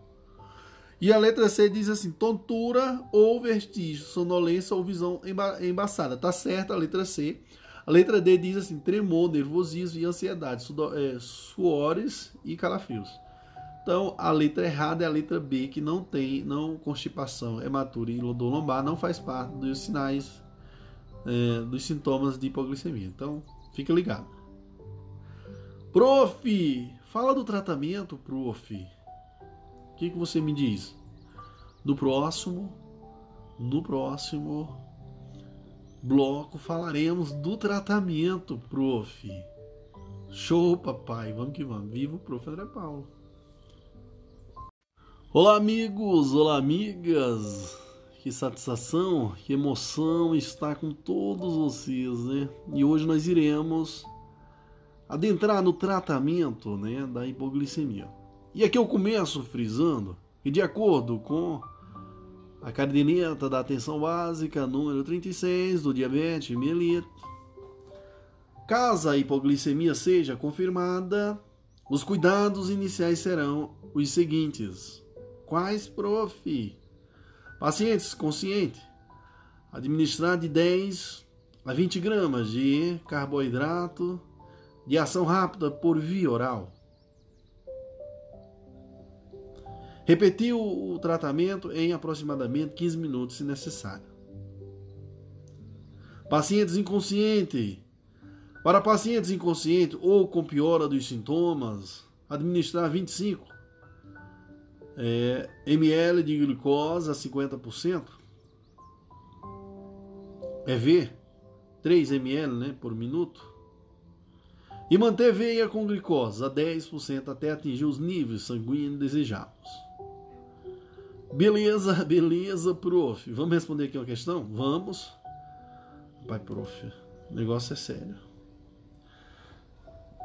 Então, aqui, ó, a terceira, a décima sexta questão diz assim: a detecção precoce da hipoglicemia evita seu agravamento. Nesse sentido, constitui-se instrução para o manejo da hipoglicemia no serviço de saúde. Aqui a resposta à letra E que diz: se existirem sinais de hipoglicemia grave, administrar 25 ml de glicose a 50%, tá? 25 ml de glicose a 50% via endovenosa em acesso de grande calibre com velocidade de 3 ml por minuto e manter veia 3 ml por minuto e manter veia com glicose a 10%, até recuperar plenamente a consciência ou glicemia maior de que 60 que 60 miligramas por DL. Beleza? Beleza, profi. Bom, e aqui nós iremos adentrar na hipoglicemia hospitalar.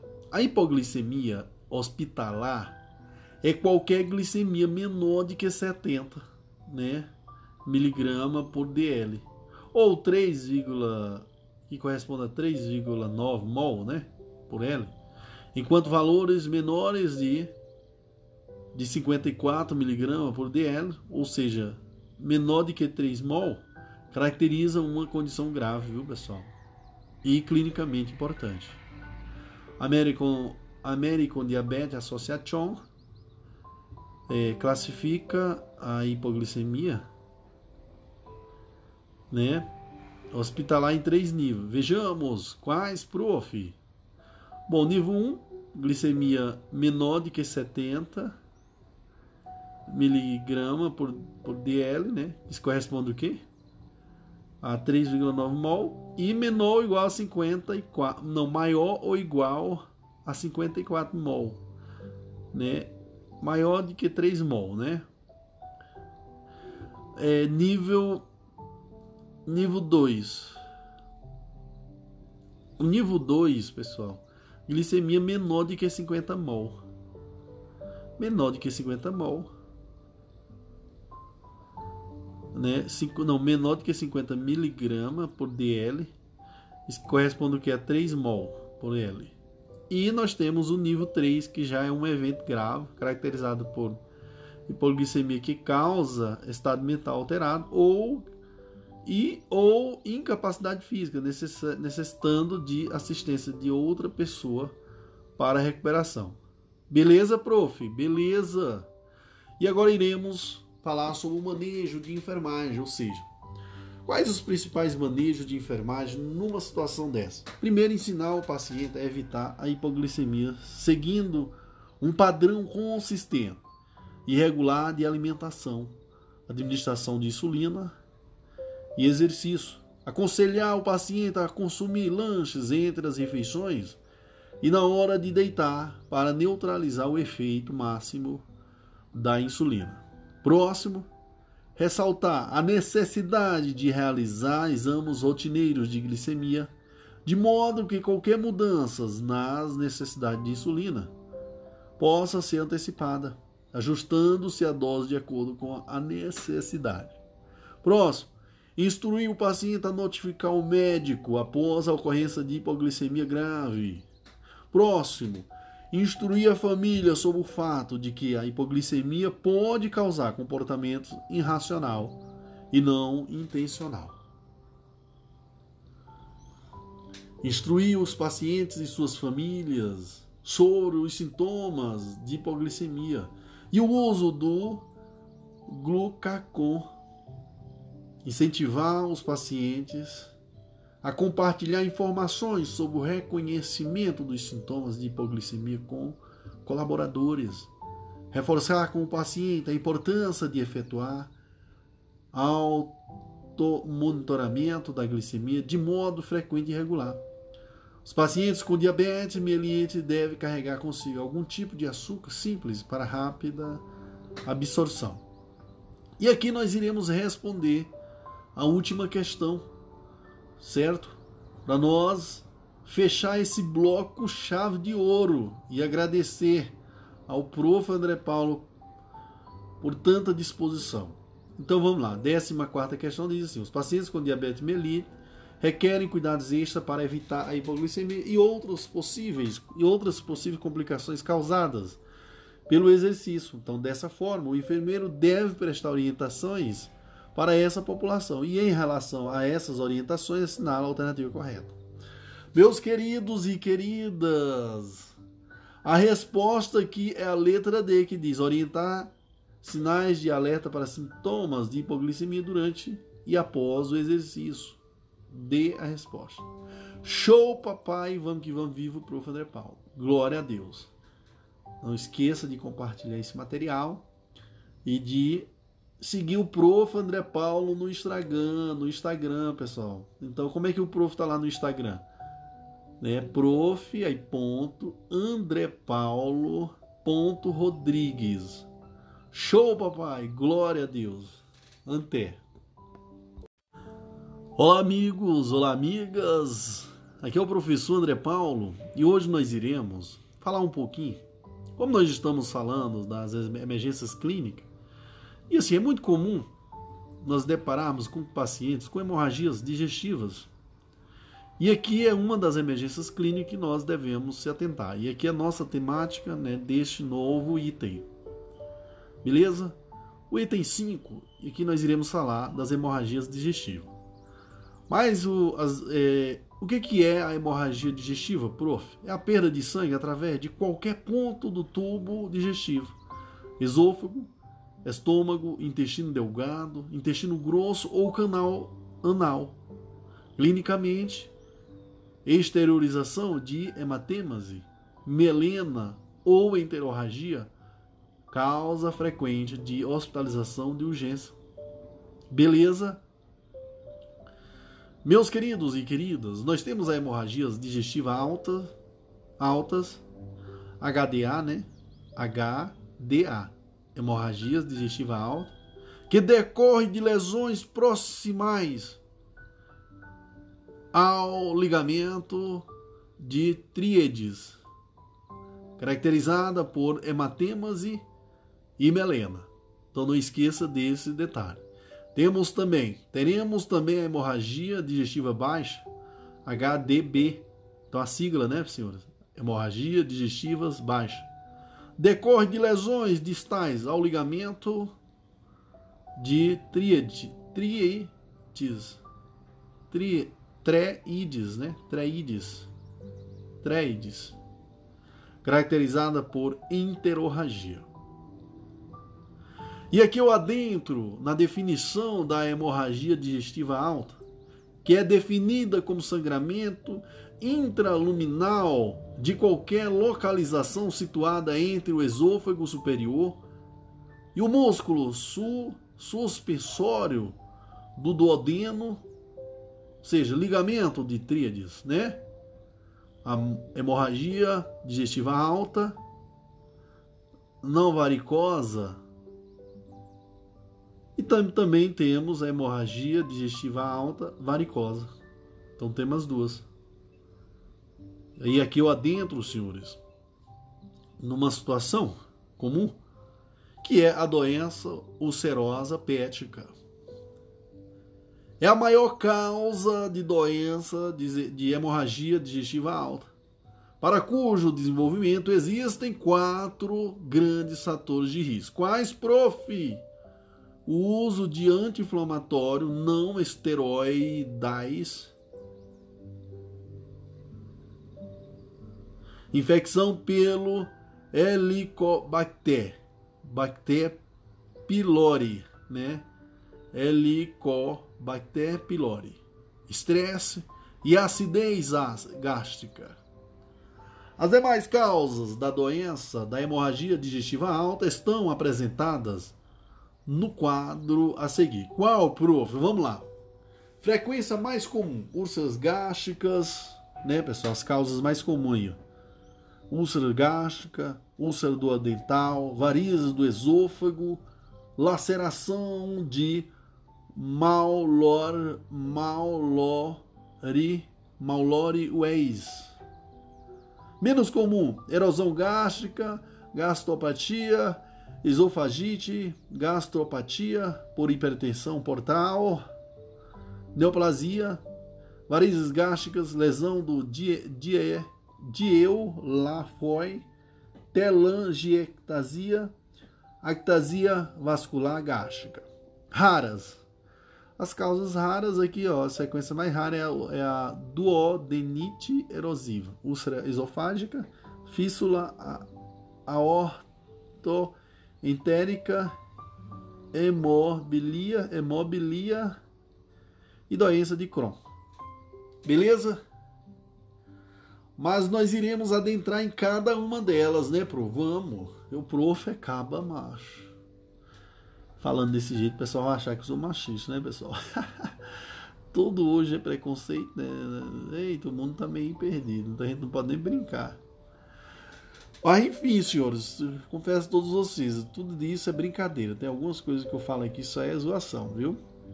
Então vamos lá, varizes esofágicas. As varizes esofágicas são dilatações que se desenvolvem devido à pressão elevada nas veias que drenam para o sistema portal.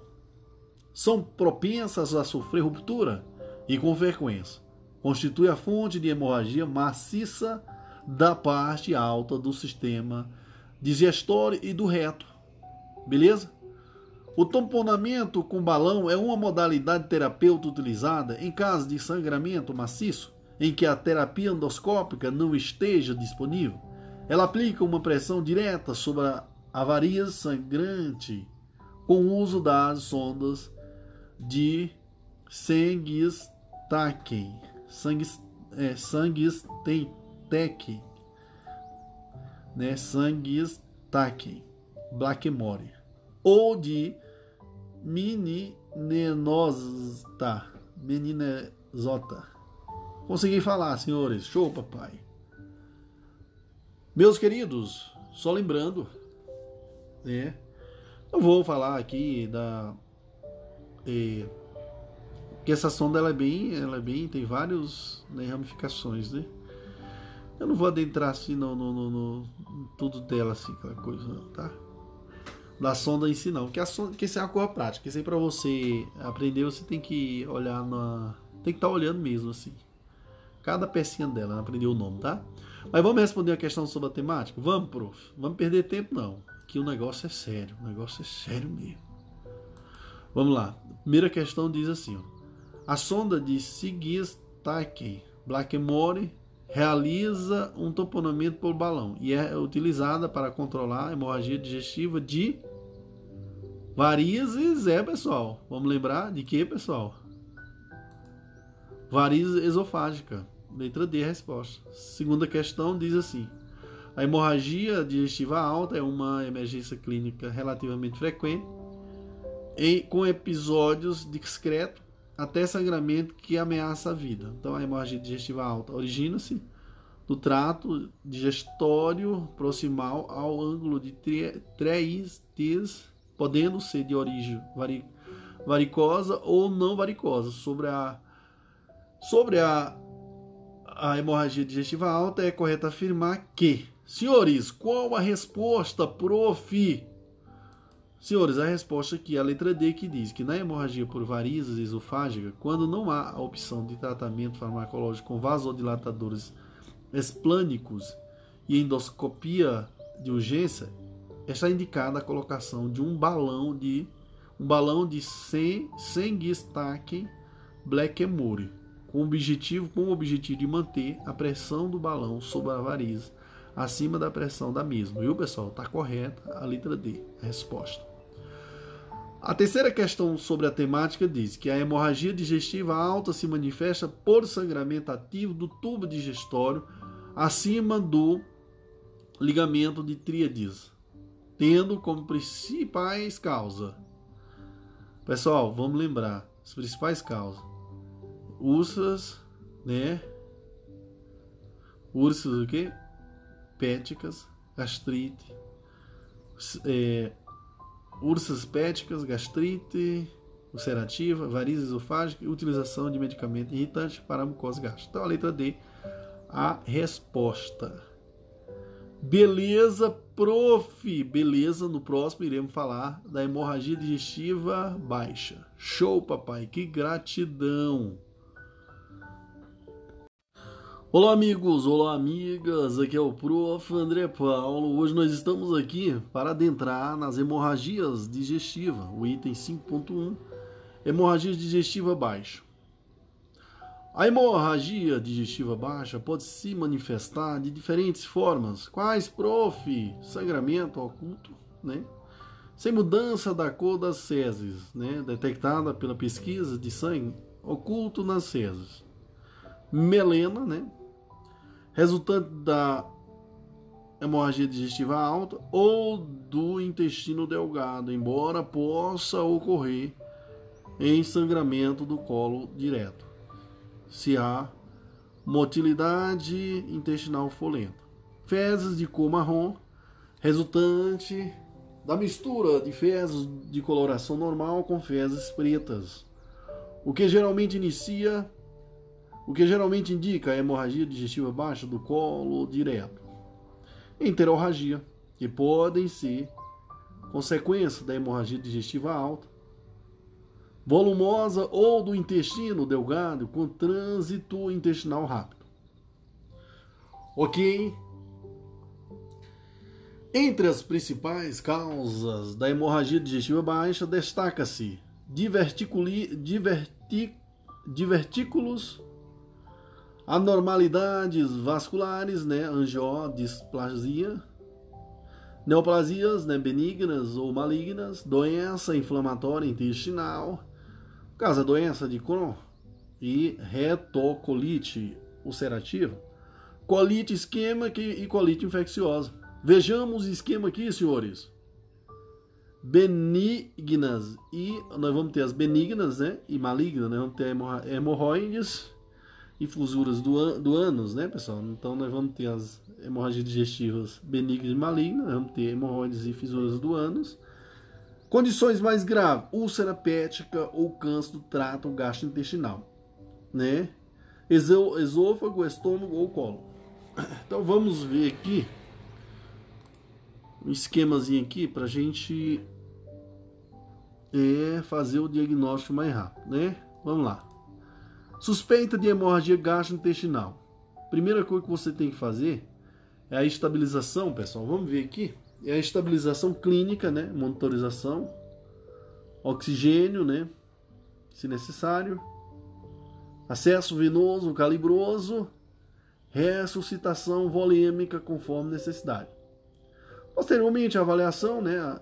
Toque retal, lavagem gastrointestinal, aliás, lavagem gástrica e exames laboratoriais. No caso, se for a hemorragia digestiva alta, nós vamos iniciar o tratamento farmacológico. Beleza? Sem controle de sangramento, instabilidade hemodinâmica. Então, nós vamos ter a ressuscitação volêmica, suporte transfuncional para choque hemorrágico, considerar substâncias vasoativas, considerar balão esofa, esofa, esofago, esofago, gar, esofago gástrico, né? considerar a cirurgia de emergência. Controle do sangramento hemodinâmico, pessoal. Então eu falei lá do sem controle de sangramento sem controle de, de sangramento e instabilidade hemodinâmica, então a conduta são aquelas que eu falei. E agora, se caso tiver o controle do sangramento, hemodinâmica estável, né? Então, endoscopia digestiva em até 24 horas, né? Você vai fazer transporte transfuncional, né? A, é, é a endoscopia digestiva é diagnóstica conforme o BH e pode fazer parte do tratamento mediante escleroterapia e ligadura elástica. Beleza? Beleza, prof? Bom, e aqui nós iremos adentrar numa parte muito importante, senhores, que é as hemorragias digestivas. Não, aliás, que são os tratamentos farmacológicos, tá, pessoal? Das hemorragias digestivas. Então, o tratamento farmacológico nós vamos ter a transfusão, né, de concentração de hemácia, né, a transfusão, transfusão de concentrado de hemácia guiado pela hemoglobina, transfundir se a hemoglobina menor de que menor ou igual a 7, né, DL, na maioria e se menor ou igual a 9 gramas, né? De DL, né? Se idoso ou com comorbidade. Correção da coagulopatia, análogo da somatostatina ou terlipresina, em caso de etiologia varicosa, octreotida 50 o né, em bolo seguida de infusão de 25 a 50 o quê? por hora, ou terlipresina, ataque 2 a 4 miligramas seguida de, seguida de bolos de 1 a 2 miligramas de 4 em 4 horas. Inibidor né, de bomba de prótons. E que é isso, poço? Inicialmente, para toda hemorragia digestiva alta, o omeprazol, né, 80 mg intravenoso em bolos, seguida de infusão de 8 mg hora. Nós vamos ter os antibióticos no paciente cirrótico. Ciprofloxacina, 400 mg intravenoso ou, ou ceftriaxona, 1 grama intravenoso em paciente cirrótico com sangramento gastrointestinal. Beleza? Então, meus senhores, vamos responder uma questão sobre a temática. Vamos, prof! Então, a quarta questão diz assim, em relação à hemorragia digestiva baixa, é correto afirmar que, então, vamos diretamente, né, senhores, a resposta. A resposta que é a letra C que diz, em todos os casos de, de enterorragia grave, deve-se considerar a realização de, que, de endoscopia digestiva alta para descartar uma hemorragia digestiva de, al, de altas é, digestiva alta, simulando uma hemorragia digestiva baixa. Beleza? Então fica ligado. Então, a resposta é a letra C. A próxima questão diz assim: a quinta questão diz: a hemorragia digestiva é caracterizada por um sangramento em algum local do sistema digestivo. Acerca dos tipos de sangramento das hemorragias digestivas, assinala a alternativa correta. Pessoal, a quinta questão, a resposta é a letra A, que diz assim: ó, a melena é caracterizada pela evacuação de fezes negras e com odor fético, que costumam ser comparada à borra de café. Então, a alternativa correta é a letra A. A sexta questão, que fala também, senhora, a sexta questão fala da em relação às emergências clínicas, julgue o item, julguem como verdadeiro ou falso o item a seguir. Então, vamos lá, sexta questão. Hematemas e melena são sinais clássicos sugestivos de hemorragia digestiva baixa. Nesse caso, um dos cuidados de enfermagem é administrar medicamentos inibidores de bomba de prótons na dose inicial de 80 mg IV, é, né, IV em bolos, conforme precisão médica. Meus queridos e queridas, tá errada essa questão. Por que, que tá errada, prof? Vamos só lembrar. Eu falei do tratamento. O tratamento, eu falei aqui para vocês, vai é, administrar o que, pessoal? Estão lembrados? Inibidores de bomba de prótese, inicialmente para toda hemorragia digestiva alta, né? E aqui ele fala o que, pessoal? O que, que ele fala aqui? O que, que ele diz? Vocês viram? O que, que ele diz na questão? Em hematemas e hemelenas são sinais clássicos de hemorragia digestiva baixa. Nesse caso, ó, um dos cuidados de enfermagem é administrar medicamentos inibidores de bomba de prótese na dose inicial de 80mg em bolas conforme pressão médica. Não é baixa, é alta. No caso da. da só está errado porque é por causa disso, porque é administrado geralmente o que? Em hemorragia digestiva alta. Próxima questão diz assim: As hemorragias digestivas podem apresentar-se de várias maneiras ora visíveis, ora apenas com sintomas decorrentes da perda de sangue. Sobre as hemorragias gastrointestinais, assinala a alternativa correta. Aqui nesse caso aqui a sétima questão, para a gente finalizar com chave de ouro e com a glória do Senhor, é a letra B.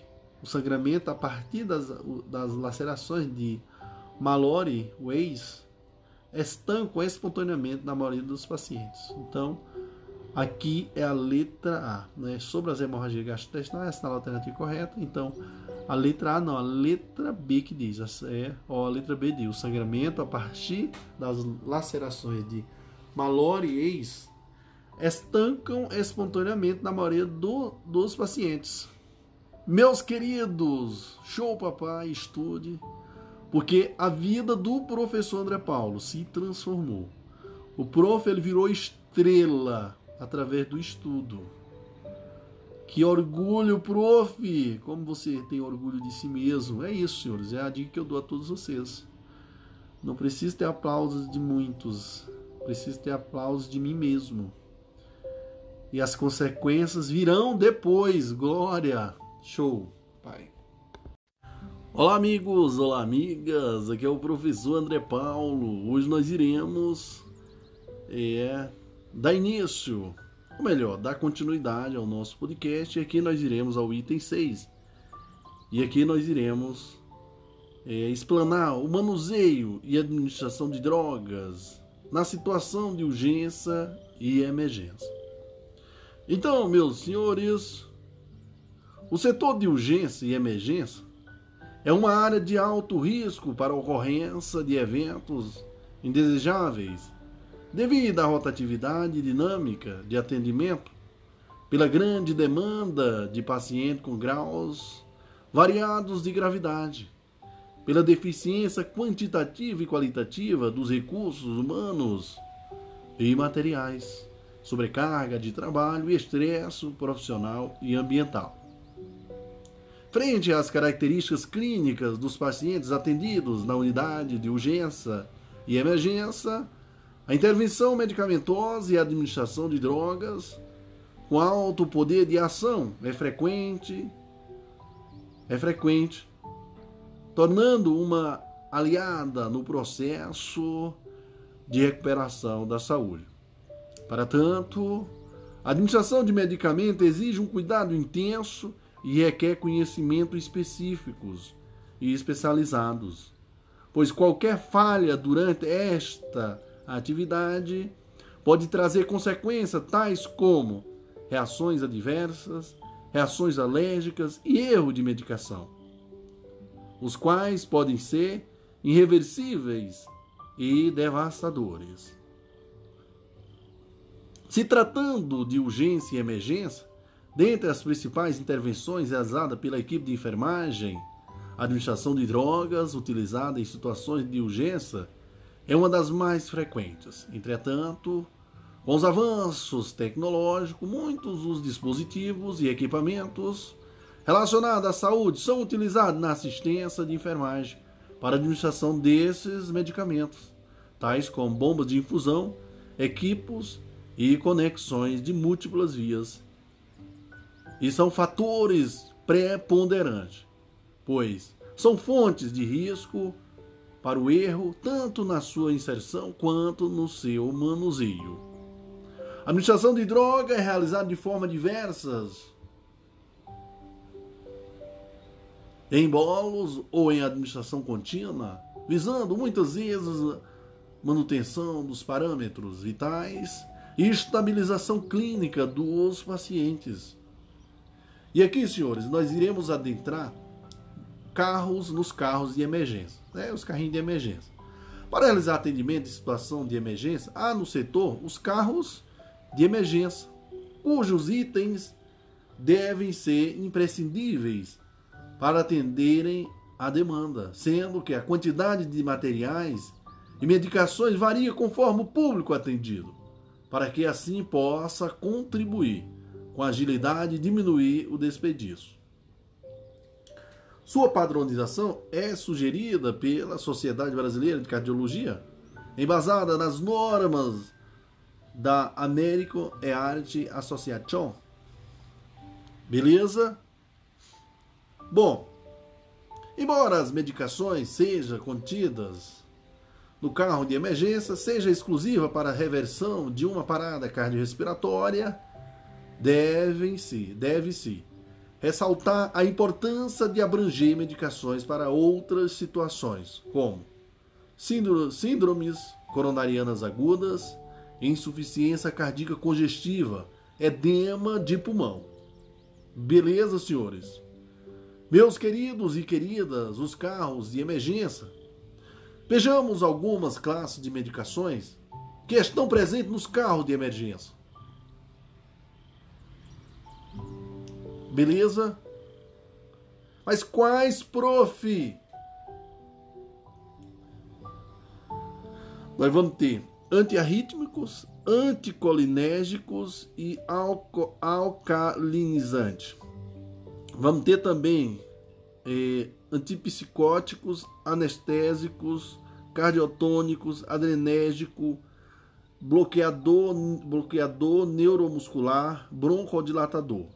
Iremos ter também anestésico opioide, antídotos dos benzodiazepínicos. Vamos ter diurético de alça, carboidra, é, carboidrato ansiolítico, benzodiazepínico, antídoto do anestésico, antídoto de analgésico opioide, antihipertensivo, agonista adrenérgico. Beleza, senhores? Meus queridos e queridas, no próximo iremos adentrar nas drogas e cada uma delas. Epinefrina, midazolam e assim por diante. Show, papai, vamos que vamos. Que empolgação, que glória, como Deus é maravilhoso em nossas vidas. Show, papai. Olá, amigos, olá, amigas. Aqui é o prof. André Paulo. Hoje nós iremos, né, adentrar nas drogas, né, do carro de emergência as principais, viu, pessoal? E aqui nós começamos com a epinefrina. O que, que é isso, prof? Que droga é essa? A epinefrina é utilizada em reanimação cardíaca há décadas e sua sugestão é feita pela American Heart Association e Europe Resuscitation Resuscitation Council Porém, sua administração em pacientes com ataques cardíacos permanente, quer dizer, ataque cardíaco permanece duvidoso. É, é mediada principalmente por efeito alfa-adenérgicos, com o intuito de melhorar a pressão de perfusão coronária. Então, ela é feita, é administrada em pacientes com ataque cardíaco, né, pessoal? Lembrando que é utilizado em reanimação cardíaca há décadas e sua sugestão é feita justamente por esses órgãos. Porém, sua administração em pacientes com ataques cardíacos permanece duvidosa. Duvidosa. É mediada principalmente por efeitos alfa-adrenérgico com o intuito de melhorar a pressão de perfusão coronária. Prof, e o midazolam? O midazolam possui efeito ansiolítico e sedativo? Seus efeitos contra a dor são seguidos de modestas alterações dos sinais vitais, tendo como características redução da perfusão arterial associada pelo seu efeito vasodilatador. Pode ocasionar redução da frequência respiratória com pequena dessaturação de, do oxigênio. Beleza, senhores? Beleza, prof. Que emoção. E a noradrenalina, prof? A noradrenalina é o vasopressor que tem propriedades predominantemente alfa-adrenérgicas, mas o efeito beta-adrenérgicos ajuda a manter o débito cardíaco. Então, senhores, a deficiência de vasopressina pode se desenvolver em pacientes com choque distributivo hiperdinâmico e administração em doses baixas pode resultar em aumentos substanciais na pressão arterial. Pode-se adicionar vasopressina até 0,01 unidade por minuto à norepinefrina, com a intenção de aumentar a pressão arterial até o, o alvo terapêutico ou diminuir a dosagem da noradrenalina. E a dobutamina, prof, que nome espetacular, prof. Dobutamina é um agente inotrópico de escolha para o aumento do débito cardíaco, independentemente de a norepinefrina também estar sendo administrada. Então, a dobutamina tem efeitos limitados sobre a pressão arterial, embora possa aumentar ligeiramente em pacientes com disfunção miocárdica como a anormalidade primária ou diminuir ligeiramente em pacientes com hipovolemia subjacente. A adrenalina, já no caso, a adrenalina, né, é uma droga potente que tem efeitos predominantemente beta-adrenérgico em doses baixas, com efeito alfa-adrenérgico em doses mais elevadas. No entanto, a administração de adrenalina pode estar associada a uma taxa maior de arritmias e diminuição do fluxo sanguíneo é, além de aumentar os níveis lactado sanguíneo de, lacta, de lactado, lactato sanguíneo, provavelmente por aumentar por aumento da do metabolismo celular. E a morfina, prof, a morfina sendo o protótipo do grupo de, de opioides forte, é o fármaco de escolha para o controle da dor intensa. Sua dor, sua dose analgésica varia de 5 mg até mais de 200 mg, então a cada 4 horas. Mas a maioria dos casos a dor é controlada com doses de 10 a 30 mg, porém a escolha da dose adequada é o equilíbrio entre o controle da dor com mínimos, com mínimos efeitos adversos possíveis.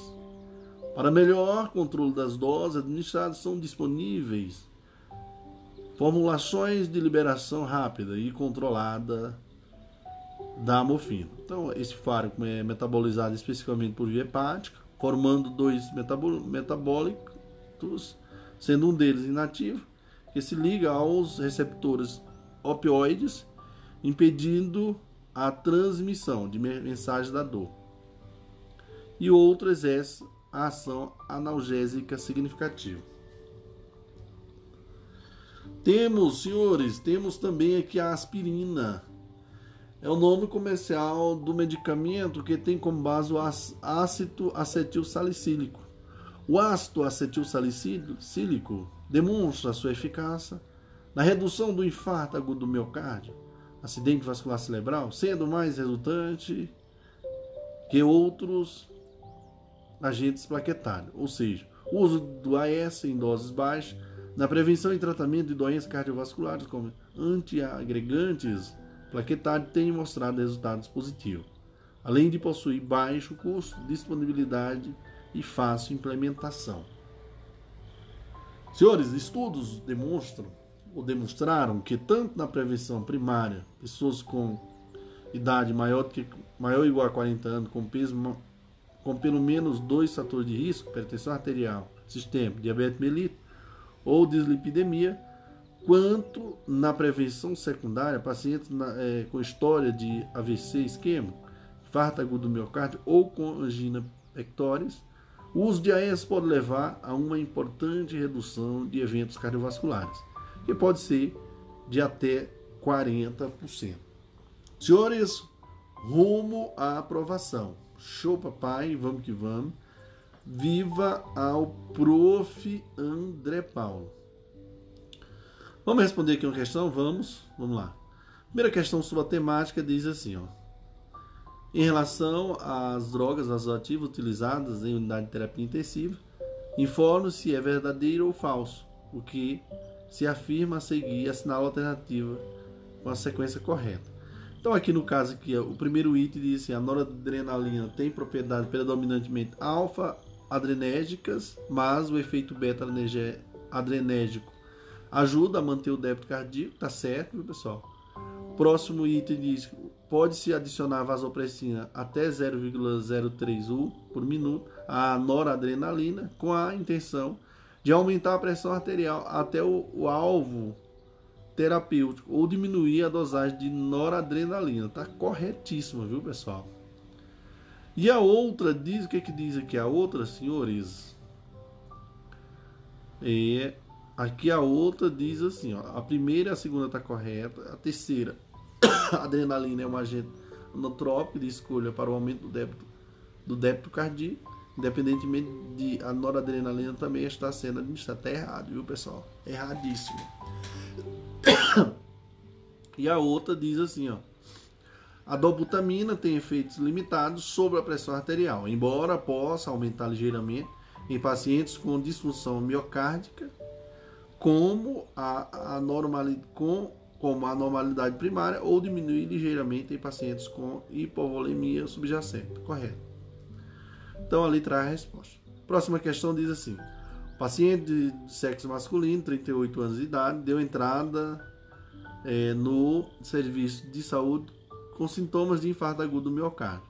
Nos primeiros 30 minutos de atendimento, denominado tempo, tempo porta-agulha, serão colhidas amostras para exames laboratoriais e administração e administrado um conjunto de medicações estabelecido no protocolo para este tipo de atendimento que devem estar disponíveis no é, que de, de atendimento que devem estar disponíveis no carro de emergência desse conjunto de medicações, a que é destinada ao controle da dor é o que, pessoal? Vamos lá? Controle da dor? Meus queridos, querida, é a morfina. Eu falei para vocês, a morfina, né? Então, letra B, morfina. Terceira questão. Agora, vamos lá. Durante o atendimento pré-hospitalar, o paciente apresenta sinais e sintomas tipo de infarto agudo do miocárdio. São recomendações de terapia medicamentosa durante o manejo inicial, exceto Pessoal, a letra A diz administração de oxigênio se o paciente apresentar saturação baixa, congestão pulmonar ou desconforto respiratório, certo?